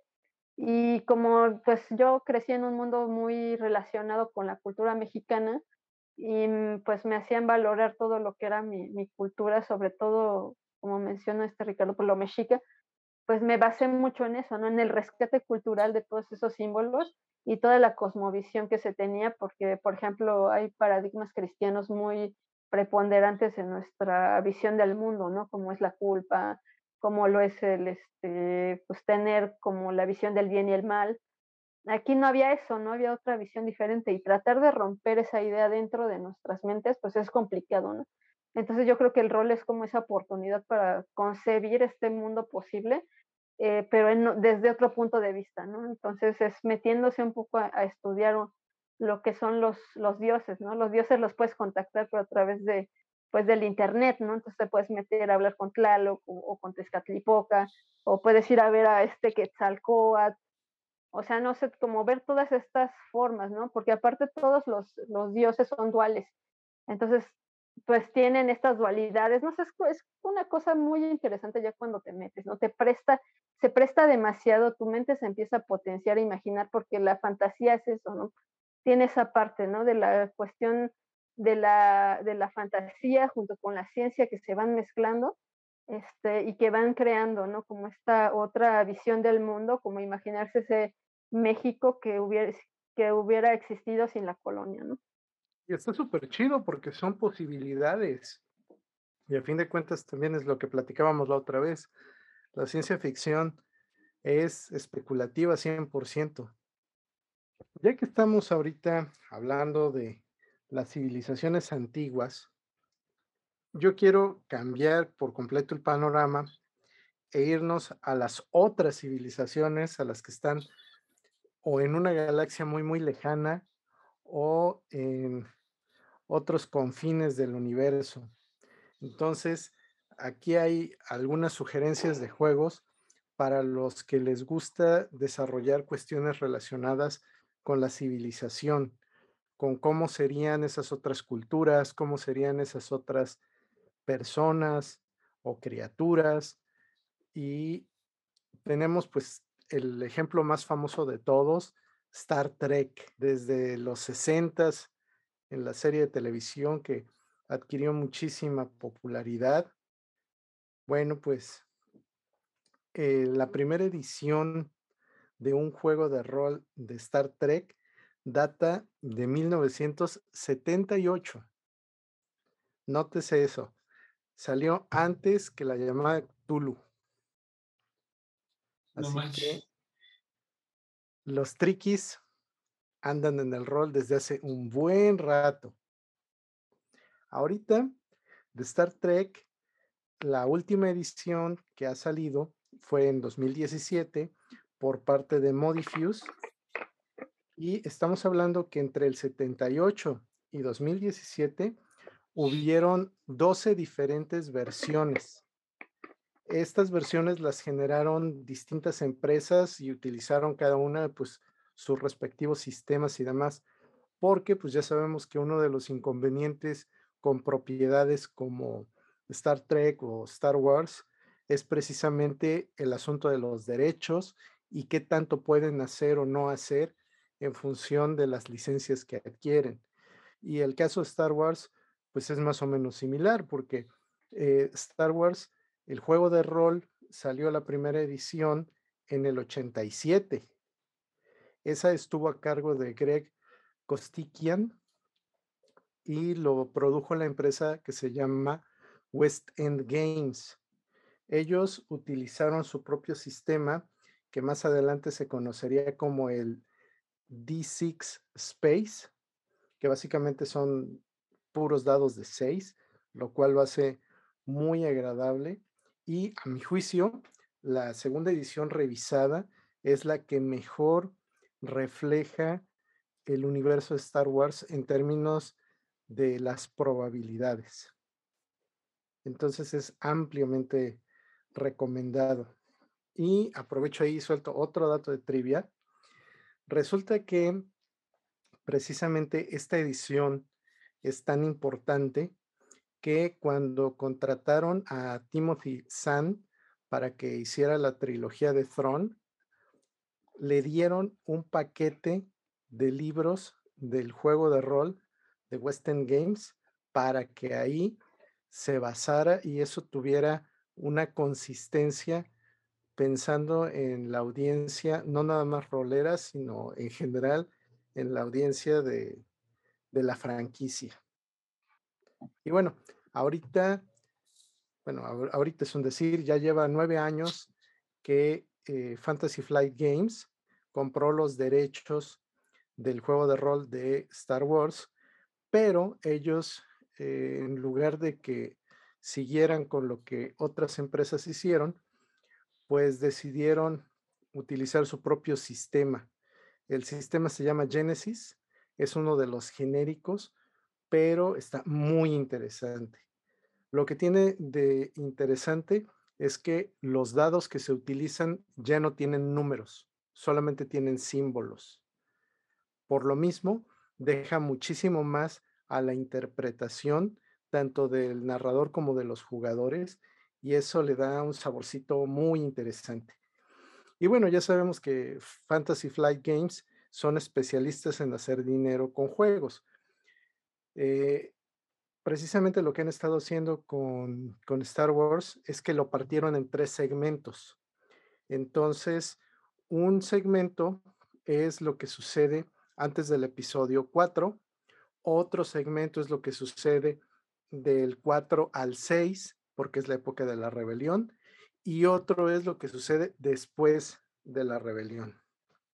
Entonces, para cada uno de estos grupos, la empresa sacó eh, tarjetas en las que vienen eh, poderes, habilidades, conocimientos de las diferentes categorías o arquetipos de personajes. Aparte, sacaron libros que complementan eh, lo que típicamente llamamos los roleros, el lore, es decir, los datos y hechos que están relacionados con el universo ficticio y que le dan coherencia a las historias, como por ejemplo, quién era el gobernador de tal o cual lugar, eh, cuáles eran las famosas rutas comerciales y cosas por el estilo. Entonces, pues sí, han sabido cómo sacarle dinero a esto, pero en su defensa he de decir que está muy bien hecho y que visualmente es muy agradable. Bueno, dentro de los, de los juegos que mencionas, bueno, me, me, entro un poco y me salgo un poco, ¿no? Porque, este, por ejemplo, ahorita el juego de Warhammer 40k, 40.000, este, también está relacionado un poco con esto que mencionas, porque también Warhammer tiene muchísimo tiempo, incluso, este, creo, mm, me atrevo a decir que más allá de ser paralelo a los juegos de rol, pues tiene como su propia categoría. Y en cuanto al lore de, este, de estos mundos que están súper desarrollados, porque tienen ya muchos años de, de juego, o sea, se ha desarrollado muchísimo durante décadas, literal. Este, y pues obviamente también estos juegos que son, bueno, Warhammer 40 empieza con, como un juego de mesa, ¿no? Y sigue siendo un juego de mesa, este, también en la cuestión licencias y, permisos y demás, pues también es muy complicado sacar algo al respecto. Entonces, la mayoría de la mercancía que sale de ahí, pues es este, oficial de, de Games Workshop. No, nadie saca otra cosa, ni siquiera, e incluso ya hasta se pusieron como su propio canal de Disney Plus.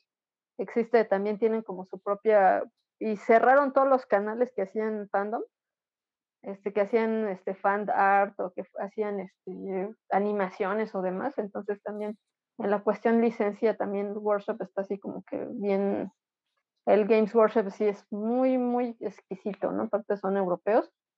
Eh, también desarrollaron como su propio mundo y parte de los productos que ofrecen es este, el juego de rol.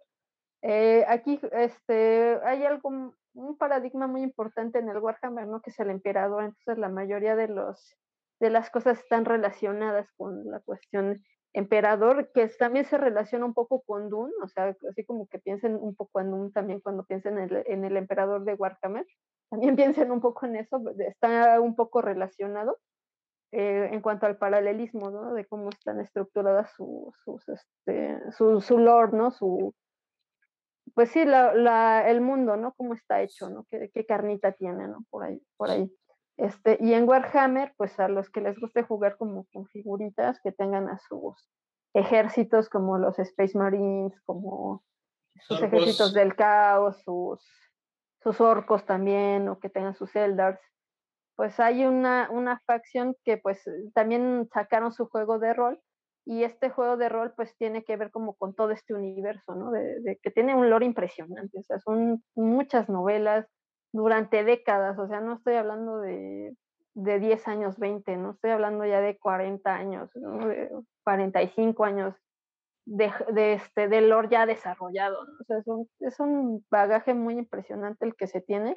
Em, igual estos este tipo de juegos, aunque parezcan muy titánicos y aunque parezca que tienen muchas cosas detrás, tienen una, una virtud, ¿no? Que es este que, que, pueden ser tomados este, de una manera muy simple o que puedes meterte, ¿no? Ya como este universo, ¿no? Eh, Warhammer 40.000 tiene que ver como con una cuestión de la fantasía vuelta como ópera espacial que no tiene tanto que ver como con la ciencia ficción, sino más como, no es tanto Star Trek, que es como si es ciencia ficción per se, sino tiene que ver más como con el otro aspecto, ¿no? Como con la ópera espacial. Entonces se meten con esta parte de, la construcción del universo y de toda la historia, ¿no? Que hay detrás y es más como la cuestión fantasía. Em, sí es muy interesante, más si conoces el lore. Mm, aquí juegas este, a ser un acólito, este, servidor del emperador que lucha contra el caos, ¿no? Eh, hagan de cuenta que el universo aquí lo puedes explorar como si fueran este, las avenidas que si te fueras a viajar de aquí a, a Monterrey o que te vas a visitar otra ciudad, aquí es igual, ¿no? El, universo está tan expandido y tan explorado que van viajando de mundos en mundos y provocando guerras, ¿no? Una guerra intensa y bueno, el caos es una de las fuerzas primordiales contra las que lucha el emperador porque pues de ahí salen demonios, monstruos y demás, entonces acaparan mundos enteros, entonces llegan llegan estos este, pues, servidores del emperador este, pues para acabar con el caos ¿no? que existen. Y pues sí es un juego muy completo, ¿no? Igual que como menciona Edge de Star Trek, que tiene todo un lore muy, muy, muy pesado, como Star Wars, que también tiene una cosa muy, muy profunda, ¿no? Sobre todo está anclado como en, nuestro, en nuestra cultura Igual Warhammer no, no tanto, pero pues quien lo juega y quien está metido en ese mundo, pues sí está muy enterado, ¿no? De lo que es la, las facciones, ¿no? De este, de este universo. Y pues sí es muy especializado, o sea, sí, como que sí necesitarías estar muy emparentado con jugar tus miniaturas como para entrarle a este juego de rol en específico. Eso es lo que podríamos considerar como rol duro, así como hay ciencia ficción dura. Sí, sí, este es como muy especializado, es como un rol para cierto público, sí, está muy perfilado. Y bueno, fíjate que ahorita que mencionabas esto de, Warhammer, eh, tenemos como que su contraparte, porque hace no mucho salió un juego que se llama Mind Jammer, y este juego se trata de la civilización humana ya ven que los viajes al espacio pues son algo relativamente reciente. Estamos hablando de los 60 para acá. Bueno, este juego está planteado unos 350, 400 años en el futuro. Y entonces lo que nos dice es que pues la raza humana mandó un montón de sondas, pero llegó el momento en que ya fue posible la tecnología para superar el límite que nos ponía la, distancia en el espacio. Y entonces, como ya se puede viajar más rápido que la luz, pues es momento de, ahora sí, expandir lo conocido al estilo de Star Trek. Por lo mismo, las posibilidades que se abren son, por ejemplo, localizar que en otro sistema solar, una de las sondas llegó y fundaron una civilización, la cual ahora tiene cultura. Y entonces es volver a conocer a esos otros que son seres humanos, pero que tuvieron un desarrollo independiente en los últimos 200, 300 años. Y de esa misma forma, también eh, interviene eh, la capacidad que tiene, en este caso, la raza humana para verse diferente y al mismo tiempo similar. Entonces van a entrar en juego muchas cuestiones de carácter eh, ético y sobre todo también le va a dar la posibilidad a los jugadores para que hagan mucho más eh, convivencia o, lo que normalmente llamamos la parte del rol social donde es más una cuestión de negociación, de comunicación y no necesariamente combate. Sin embargo, pues también se puede dar porque no necesariamente todos los mundos van a ser precisamente pacíficos o van a tener buenos recuerdos de por qué se fundó esa civilización ahí. Entonces, eso también abre un panorama muy interesante en términos del rol, porque como ya hemos platicado, el rol nos va a permitir acercarnos a muchas cosas. Particularmente el rol de ciencia ficción nos va a permitir acercarnos a la ciencia, pero también a temas diferentes, como en este caso, eh, el ver al otro, el intentar entender a alguien que es como nosotros, pero que tiene ciertas diferencias. Entonces, eso también es uno de los elementos que puede atraer a personas a quienes les llama la atención el poder dirimir conflictos a través del diálogo o el poder hacer misiones de exploración, el poder tener esa facilidad o, esa posibilidad de encontrarse con, con alguien más o inclusive de probar si es cierto que estamos o no estamos solos en el universo. Yo quería retomar el tema de formación de públicos y preguntarles a ustedes que son expertos,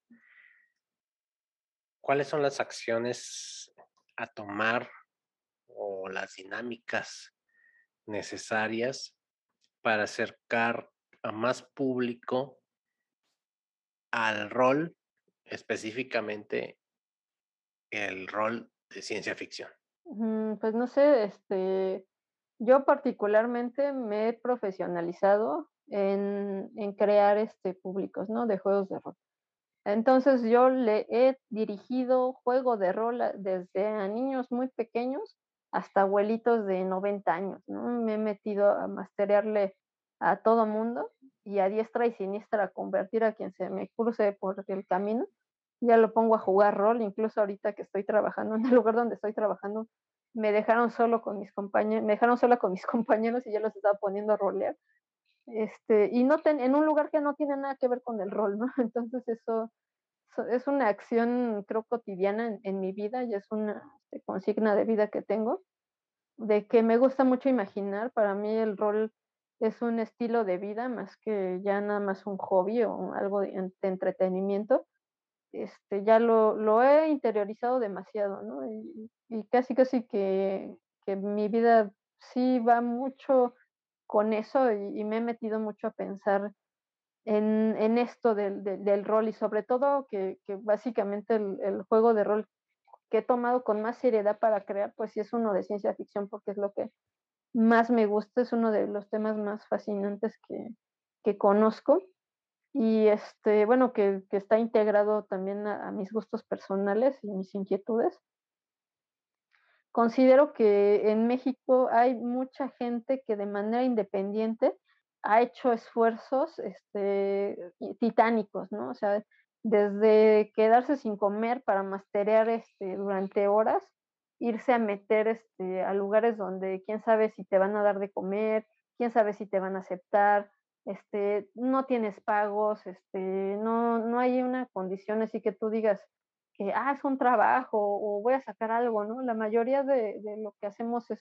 de lo que hacemos esto ahorita en este momento, pues básicamente es por, por puro corazón. Hay este, desde iniciativas como las que hacemos de manera de a pie, de, de como si fueras este, la Cruz Roja en medio de la guerra, que llevas tu casquito, pero en este caso llevas tus dados y tu librito este, o cosas más estructuradas, ¿no? Como, por ejemplo, desde, desde instituciones, desde alguien que se quiera hasta unir a alguna institución o iniciativa privada, pero este, son esfuerzos todavía, mmm, pues, no sé, ya más organizados ahora, es verdad, pero son esfuerzos que todavía están, todavía estamos lejos, ¿no? Tal vez la cuestión internet, este Discord, rol por en línea ha hecho que la, que la comunidad crezca y sobre todo en cuanto a las comunidades, ¿no? Una comunidad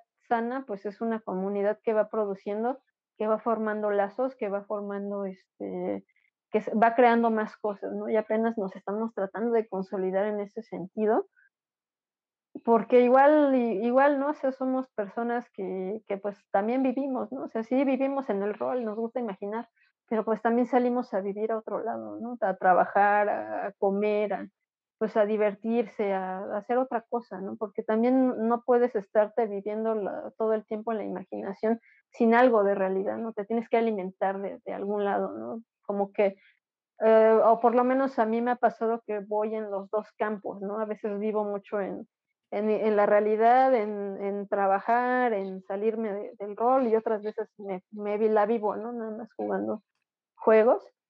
este, yo considero que, que sí son muchos esfuerzos independientes bastante solidarios, bastante solitarios y con algunos apoyos que quién sabe dónde los sacamos, ¿no? A veces son apoyos gubernamentales, a veces son apoyos de instituciones como Rola Fondo, Centro de, de, este, de Cultura Digital, que también nos apoya mucho. Estuvimos en Cervantino, este, pues hemos hecho, bueno, con, yo particularmente con mis esfuerzos colectivos e individuales, me he metido en todos lados, ¿no? Y considero que también aquí el señor Ed también ha hecho una labor pues titánica también desde su perspectiva. Y así como yo, hay como 20, 30 personas más, ¿no? Cada quien desde su trinchera. Fíjate que ahorita mencionas cosas que son muy importantes, eh, porque efectivamente, si bien es cierto que el rol se ha popularizado, pues también hay que tomar en consideración que no todas las personas ven el rol de la misma forma.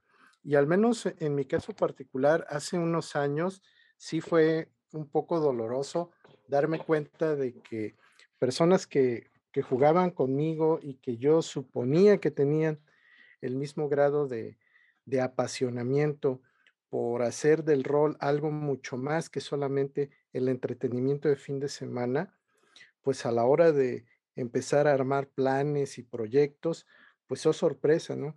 Para muchas personas el rol pues nada más es eh, desestresarse un, un día a la semana y eso también ha contribuido a que aun cuando la población que juega se ha incrementado, pues lamentablemente no haya suficiente interés o no haya todavía eh, ese ánimo por salirse de, las salas y de las cocheras y tratar de llevar el rol a otras instancias.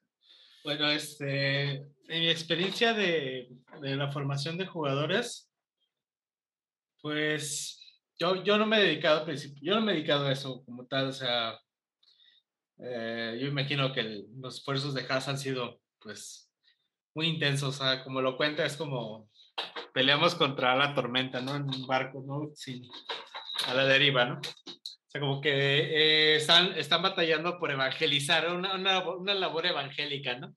En la que se meten a las comunidades a, a introducir a la gente en el rol, ¿no? Y que, y que lo empiecen a desarrollar como actividad cultural, ¿no? Y, ajá, entonces, eh, yo, estoy, yo estoy totalmente a favor de ese tipo de, de esfuerzos eh, educativos a, a, las comunidades, a lugares que lo desconocen por completo, ¿no? Porque ahí es donde empieza, ahí es donde están sembrando como, como campesinos, están sembrando la, la semilla que en algún punto, pues, podría ser que, que, se, que se dé una cosecha, una cosecha muy abundante, ¿no? En el, el, el aspecto rolero, ¿no? Eh, pero pero a decir verdad, este, e, el tema de, la difusión rolera eh, para gente nueva es un tema más complicado a mi parecer, ¿no? Porque eh, no, no, no es tan sencillo que la gente eh, realmente, realmente le, este, le entre de lleno como tal y lo, lo utilice como una herramienta en su vida para, para, para, lo que es. O sea, yo, yo lo considero el rol como un, un tema principalmente educativo, ¿no? O eh, yo creo que el, el, punto fuerte de los juegos de rol es la parte educativa, ¿no? El hecho de, bueno, por ejemplo, Vampire, o sea, Vampiro la Mascarada, pues sí, o sea, al leer toda la, bueno, al leer toda la, todo lo que es mundo de tinieblas, pues adquieres ciertos conocimientos de historia, de arte, de, este, de sociología, o sea, es un tema que te puede dar una comprensión mucho más y profunda y más lúdica de aquellas cosas a las que normalmente no tendrías acceso si no formas parte de alguna institución educativa como una universidad, ¿no? un colegio ¿no? que, que se dedica a dar esos temas con mayor profundidad. ¿no? Entonces, el, los juegos de rol tienden a hacer eso, ¿no? tienden a, yo he visto que varios tienden a, a, esa, a ese ímpetu educativo, que yo creo que son los que más eh, promesas tienen dentro de la, dentro de la, la, cultura rolera, ¿no? Desde mi punto de vista, los que, los que eh, buscan formar a la gente en temas que normalmente no ven en sus trabajos, en, la, en, en el cine, en lo que consumen regularmente, ¿no? Entonces, el, el, rol es una oportunidad de expansión para la mente, una expansión para la vista, para la visión, para la cultura. Eh, es un medio, ¿no? Entonces, eh, yo creo que eh, esos esfuerzos de, de, educar a la gente en el rol tienen que estar enfocados a abrirles el panorama, algo que los eduque, algo que les dé otra, uh, otra forma de ver la vida, ¿no? Entonces, eh, yo creo que si se cumple ese propósito, la gente empieza a, a desarrollar una pasión por, por el porque lo ve como un medio de adquirir más conocimiento, más comprensión, más entendimiento de su propia realidad, de su propia historia, de, de, de su propia situación política y económica, lo que, o sea, lo que sea eh, que les incumba principalmente, ¿no? Porque yo así es como el rol ha entrado en mi vida, ¿no? Como una forma de aprender nuevas cosas, ¿no? Una forma de, de, de ver las cosas a, eh, a, otro nivel más, más amplio, ¿no? Entonces, eso, eso encendido se llama en mí.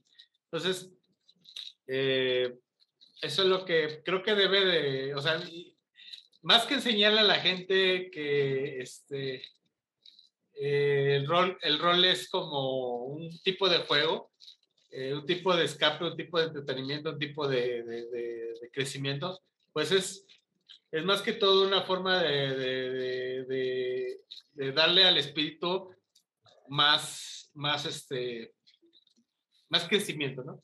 Entonces, entonces vamos, a, vamos a verlo de esa manera. Eh, creo que Dungeons and Dragons eh, en, su, en, su, inicio, bueno, toda la infinidad de, de, de material que existe al respecto, eh, creo que muy pocos para mí realmente son importantes, ¿no? Dentro del tema de Calabozos y Dragones, ¿no? O sea, eh, hay pocos que realmente te enseñan eh, cosas interesantes del, del, del, aspecto humano. Yo voy a hacer hincapié en dos settings principalmente, ¿no? A Dark Zone y de Ravenloft, ¿no?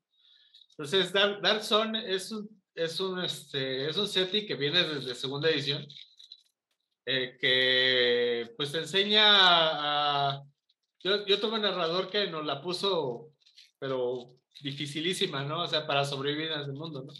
Entonces, yo leí los manuales y entendí muchas cosas acerca tanto de mi vida, o sea, de, de, de, de, cómo funcionaban muchas cosas en la antigüedad, ¿no? En cuando existía el esclavismo, el racismo, el clasismo, las, eh, las castas y todo ese tipo de cosas, ¿no? Entonces, eh, eso, es lo que, eso es lo que yo creo que reside la verdadera pasión del rol, ¿no? Y lo que eh, yo creo que esa es la meta principal. Hombre, pues eso es precisamente parte de lo que nosotros hemos estado tratando de comunicarle a las personas, que efectivamente el rol es mucho más que un montón de locos tirando dados raros y gritando en una mesa. Y bueno, eh, también una de las cosas que en lo personal siempre he destacado es la capacidad que tienen los juegos de rol para ayudarnos a resistir la realidad.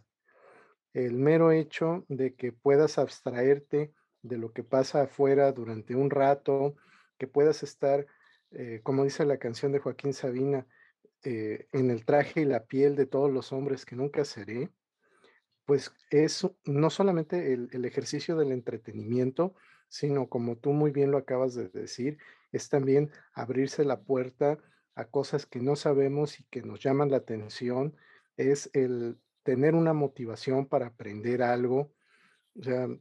Vemos también gente que está muy clavada, por ejemplo, con la obra de Tolkien y que habla en el lenguaje de los elfos, porque el señor era un lingüista y realmente desarrolló el lenguaje. Entonces, ese tipo de cosas efectivamente contribuyen para que uno cuando lo ve desde fuera tenga una perspectiva diferente y sobre todo uno también se anime a conocer ese mundo extraño. Entonces, desde esa perspectiva, también a mí me gusta mucho hacer que las personas volteen hacia acá con unos ojos diferentes, que no vean el rol nada más como entretenimiento a secas, como la competencia de, de los servicios de streaming o del cine o de los juegos de mesa, sino como algo que tiene un valor por sí mismo. Sí, pues es una perspectiva más, este, más humana, ¿no? O sea, no solamente desde el punto de vista de que, pues sí es una industria, sí es un, este, sí es también una, una estructura cultural, o sea, ya tiene como su propio, sus propios nichos, este, dígase Calabozos y Dragones, dígase Star Trek, dígase este, La Llamada, dígase cualquiera, este, White Wolf, que también tiene otra, otra cuestión, este, que son ya productos, ¿no? En sí sino que también pues tiene el, el otro lado, que es de todos los que, los que jugamos, los que contribuimos, pero de una manera pues del otro lado, ¿no? O sea, no nada más estamos consumiendo todo eso que nos están aventando, sino que también al regresar todo este, o sea, tú, tú creas algo, tú haces algo, lo lanzas al mundo y a ver qué pasa, ¿no? Y entonces ese a ver qué pasa somos nosotros, ¿no?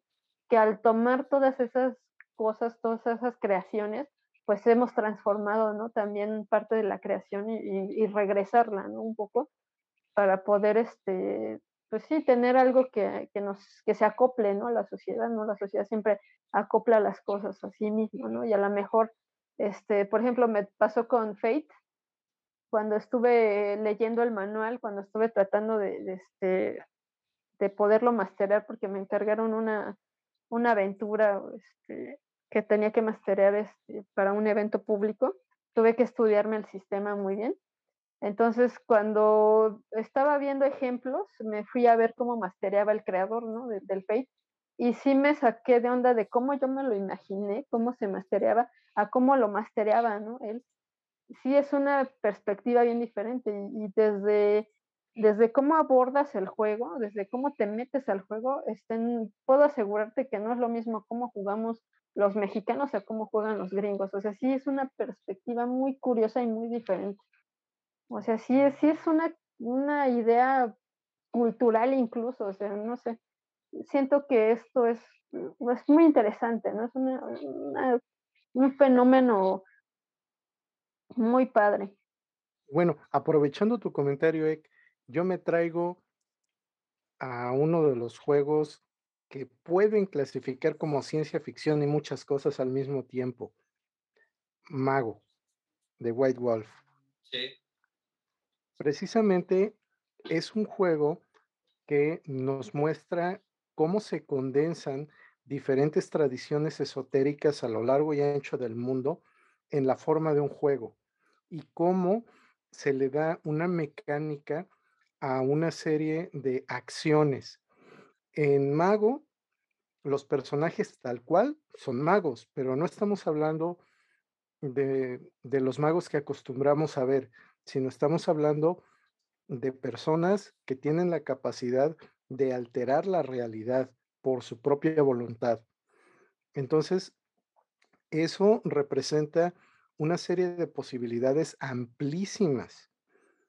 Y eso también es una de las cosas que desde mi perspectiva contribuyen mucho a que las personas puedan ejercitar su creatividad y sobre todo también por el lado del narrador, eh, el cómo, lo, lo mencionaba ahorita Ek, o sea, entender el sistema de juego para poder transformarlo en una narrativa y hacer que la gente que está en la mesa lo disfrute y se lleve una experiencia agradable.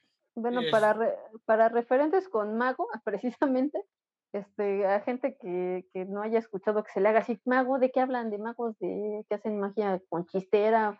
¿O magos que hacen cosas, no sé, como, como Gandalf o como este tipo de, de magos? No. Bueno, el mago es un, una idea, si alguien ha visto Matrix, se pueden dar una idea de cómo podría ser mago.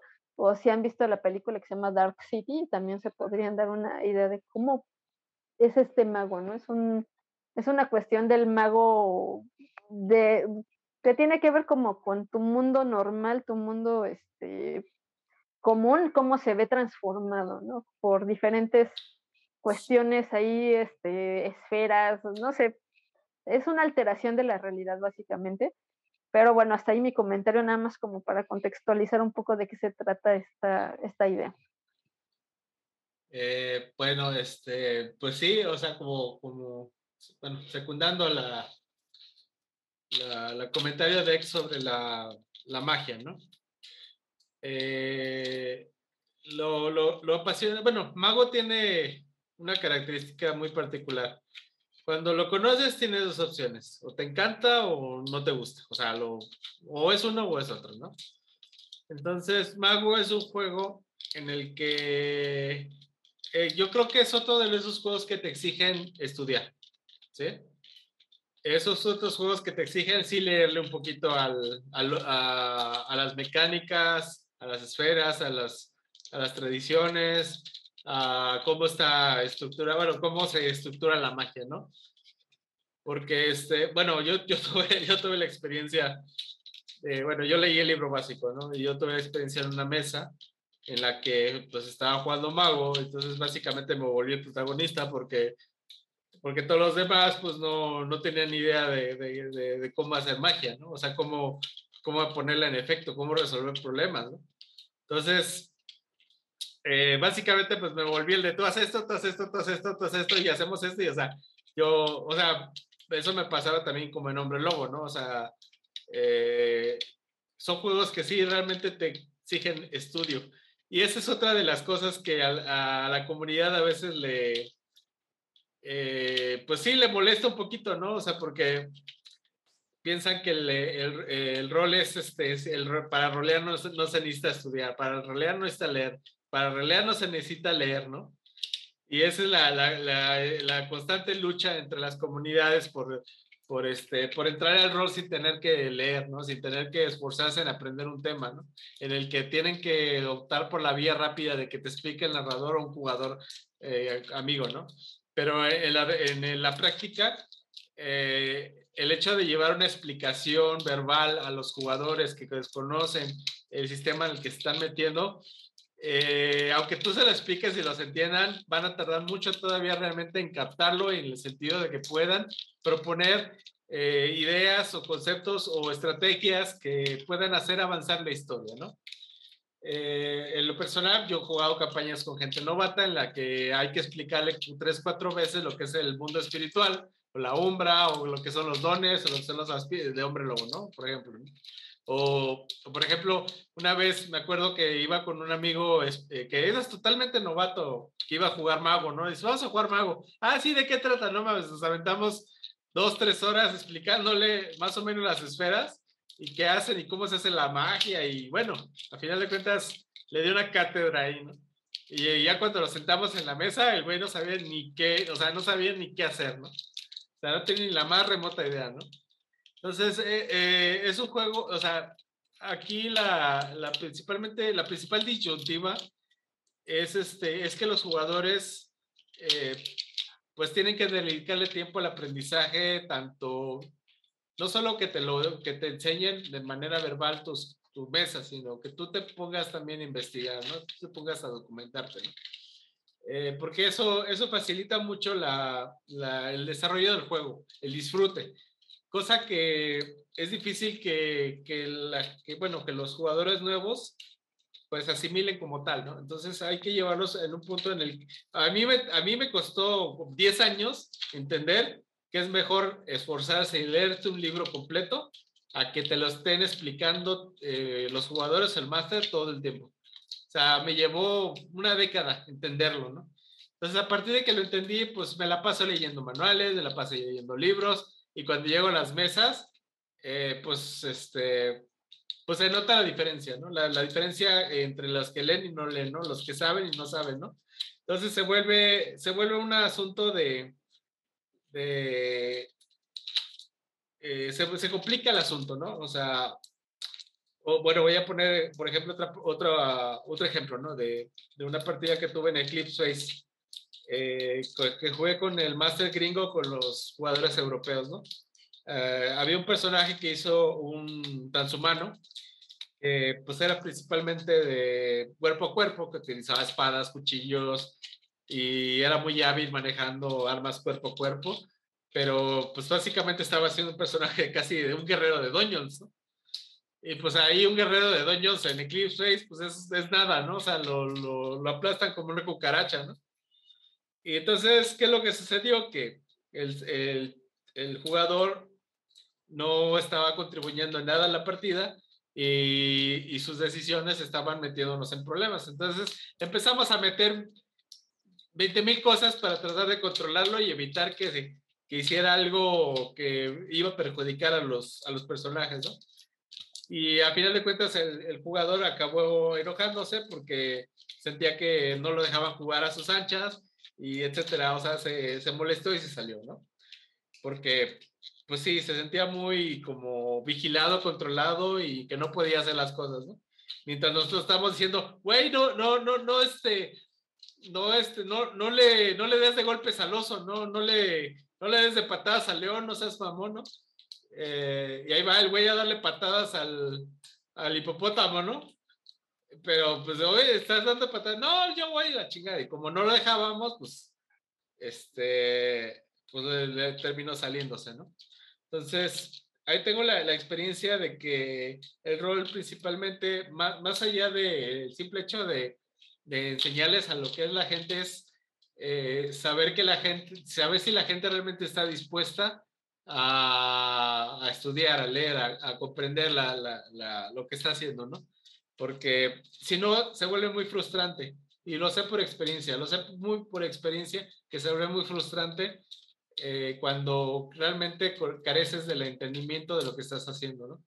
Entonces, uh, eso es lo que yo puedo acotar a lo que dice eh, en mi experiencia con gente novata, con gente experta eh, en ese tipo de cosas. No digo que todos los que leen libros, todos los que tienen el juego sean buenos jugadores o ayuden, porque existen los munchkins, existen los overpowers, gente que, que se aprovecha de, la, de las reglas para para tratar de abusar de ellas y, y, aprovecharse de otros y sacar ventajas, ¿no? Y al detrimento de la diversión de los demás, ¿no? O sea, hay, o sea, hay de todo, pero hay que, este, hay que entender cada mesa qué es lo que quiere, qué es lo que le gusta y qué es lo que está dispuesta a ejercer y qué es lo que, que es capaz de hacer muy, muy por, muy por este, encima de lo que eh, ellos consideran que, que pueden, ¿no? Por ejemplo, tienes una mesa que dice, no, yo me aviento, me aviento a jugar Eclipse Face y hago un pinche personaje bien malón y la chifa y ya está, ¿no? Y cuando los pones a la hora de los problemas, eh, realmente fracasan, ¿no? Acaban mal, muertos o, capturados o en la ruina, ¿no? Este, y, dicen, ay, no, pido un break porque no puedo con el sistema, no puedo con el juego, no puedo con el mundo. Ay, y se van llorando con la, se van llorando con la, con la cola entre las patas, ¿no? Entonces, eh, más bien uno como narrador debe entender de qué es capaz de hacer su grupo, ¿no? O sea, ¿qué, de, qué son capaces de hacer, ¿no? O sea, son capaces de llevar a cabo un juego de investigación tipo Los Mitos de Tulu, o Dungeons and Dragons, o, o Mundo de Tinieblas. Empiezas a evaluar eh, qué es lo que aplica para ese grupo en particular, independientemente de lo que ellos piensen que pueden hacer, porque su ego les puede decir, no, pues yo puedo hacer lo que quieran, pero la verdad, la realidad es que no es así, ¿no? Entonces, eh, eh, ahí es el, la responsabilidad del narrador, se expande mucho más allá de lo que le pueden enseñar los manuales, ¿no? Eh, no simplemente tips para poder dirigir aventuras o resolver problemáticas dentro del juego, ¿no? Sino ir más allá de eso. En lugar a dudas, ha sido una sesión redonda. Nos vamos con. Yo me voy con muy buenas sugerencias de juegos muy buenas eh, reflexiones. Eh, sin duda hay mucho camino por andar, y no solo en el en los juegos de rol, ¿no? En el arte, en todo la, en muchas, muchos aspectos de la vida nacional y también en Latinoamérica. Hay muchos rubros que cubrir y que necesitan especial atención pero lo que rescato es, es los esfuerzos que están haciendo, ¿no? Eh, a veces no podemos contar con las instituciones y por lo tanto nosotros debemos apropiarnos de, de, los espacios, de los lugares, de los públicos, ¿no? Enseñar a la gente, como ya se ha mencionado a profundidad en este episodio. Y bueno, pues no me resta más que agradecerte, Jazz, qué bueno que estás aquí de nuevo, Ricardo, que es tu primera vez aquí en el podcast, qué bueno, qué bueno que estuvieron aquí con nosotros compartiendo, dejándoles la puerta abierta para que en otra ocasión sigamos hablando de más juegos de rol, de este tema da para, para mucho más, entonces esta es su casa para cuando gusten estar aquí con nosotros. Master, ya sabes que siempre es un, gusto charlar con, contigo y compartir. Y pues seguiremos aquí eh, nadando en las cenagosas aguas de la ciencia ficción. Seguiremos sacando más cosas a flote, buscando más tesoros. Eh, es una investigación que nos ha costado, pero bueno, ejemplo es esta noche que nos vamos con bastantes buenas ideas para quienes quieren iniciar el rol, ya tienen ahí unas buenas sugerencias. Para quienes ya están metidos y a lo mejor no conocen algún juego, bueno, ahí tienen otras opciones a, las cuales acercarse. Y pues simplemente de nuevo despedirme, agradecerles a ustedes por estar aquí con nosotros, a los que nos escuchan, nos prestan sus oídos y su mente para compartir actividad textual. Muchas gracias a todos nuestros amigos. ¿Y algún mensaje final que quieran dar? Mm, bueno, yo como, como jugador máster, este, ya creo que ya no me acuerdo ni cuando no jugaba rol, pero este, una cosa que sí es bien cierta con los juegos de rol, que te pueden contar miles de cosas, pero lo más importante es sentarse a jugar. Esa es la mejor forma, o sea, siéntate a jugar, no tengas miedo, sí, sí son, a veces es leer mucho, pero es muy divertido, o sea, una vez que entraste ya es difícil salirse, lo haces por gusto más que por otra cosa, pero sí es, es genial, o sea, vivirlo. El juego de rol es algo muy hermoso, muy apasionante, eh, es muy amplio, muy extenso. Eh, y yo creo que lo más, yo creo que para mí lo más importante es es que eh, eh, cuando uno se esfuerza mucho en,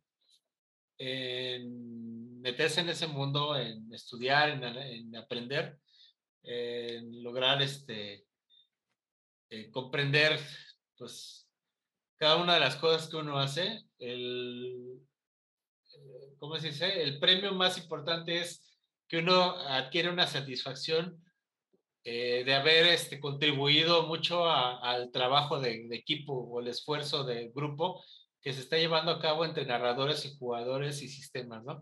Entonces, eh, lo personal, yo creo que eh, eso es lo que es lo que debería inculcarse en, los nuevos roleros, ¿no? En el que, que se fomente la creatividad, que, que la inventiva, la capacidad de resolución, la, la, la, este, la inventiva, ¿no?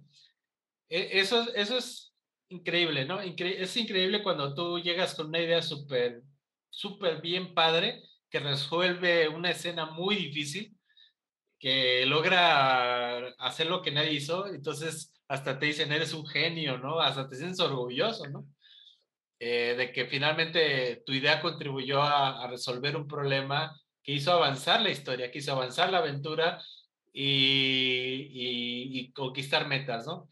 Entonces, eso para mí, pues te eleva la autoestima, te eleva eh, hasta la cohesión con tu grupo, tus capacidades sociales, tu, tu eh, hace, sanitiza las, tus relaciones humanas, empiezas a entender eh, cómo llevar a cabo interacciones saludables con otras personas, aprendes a hablar mejor, a tener más confianza en ti mismo, eh, en ese ámbito y, eso atrae, y eso trae más gente y se vuelve una comunidad en el que todos comparten ese hobby, esa, esa pasión, porque están desarrollando muchas habilidades y capacidades de contribución que a mí, por ejemplo, yo me siento como jugador en un grupo y de repente empiezo a jugar y veo que, ah, este, este cuate contribuye con una super idea, este con otra super idea y este es, a lo, mejor otro, ah, esa es una tontería o esto es, y entonces la, la, la dinámica se vuelve como de,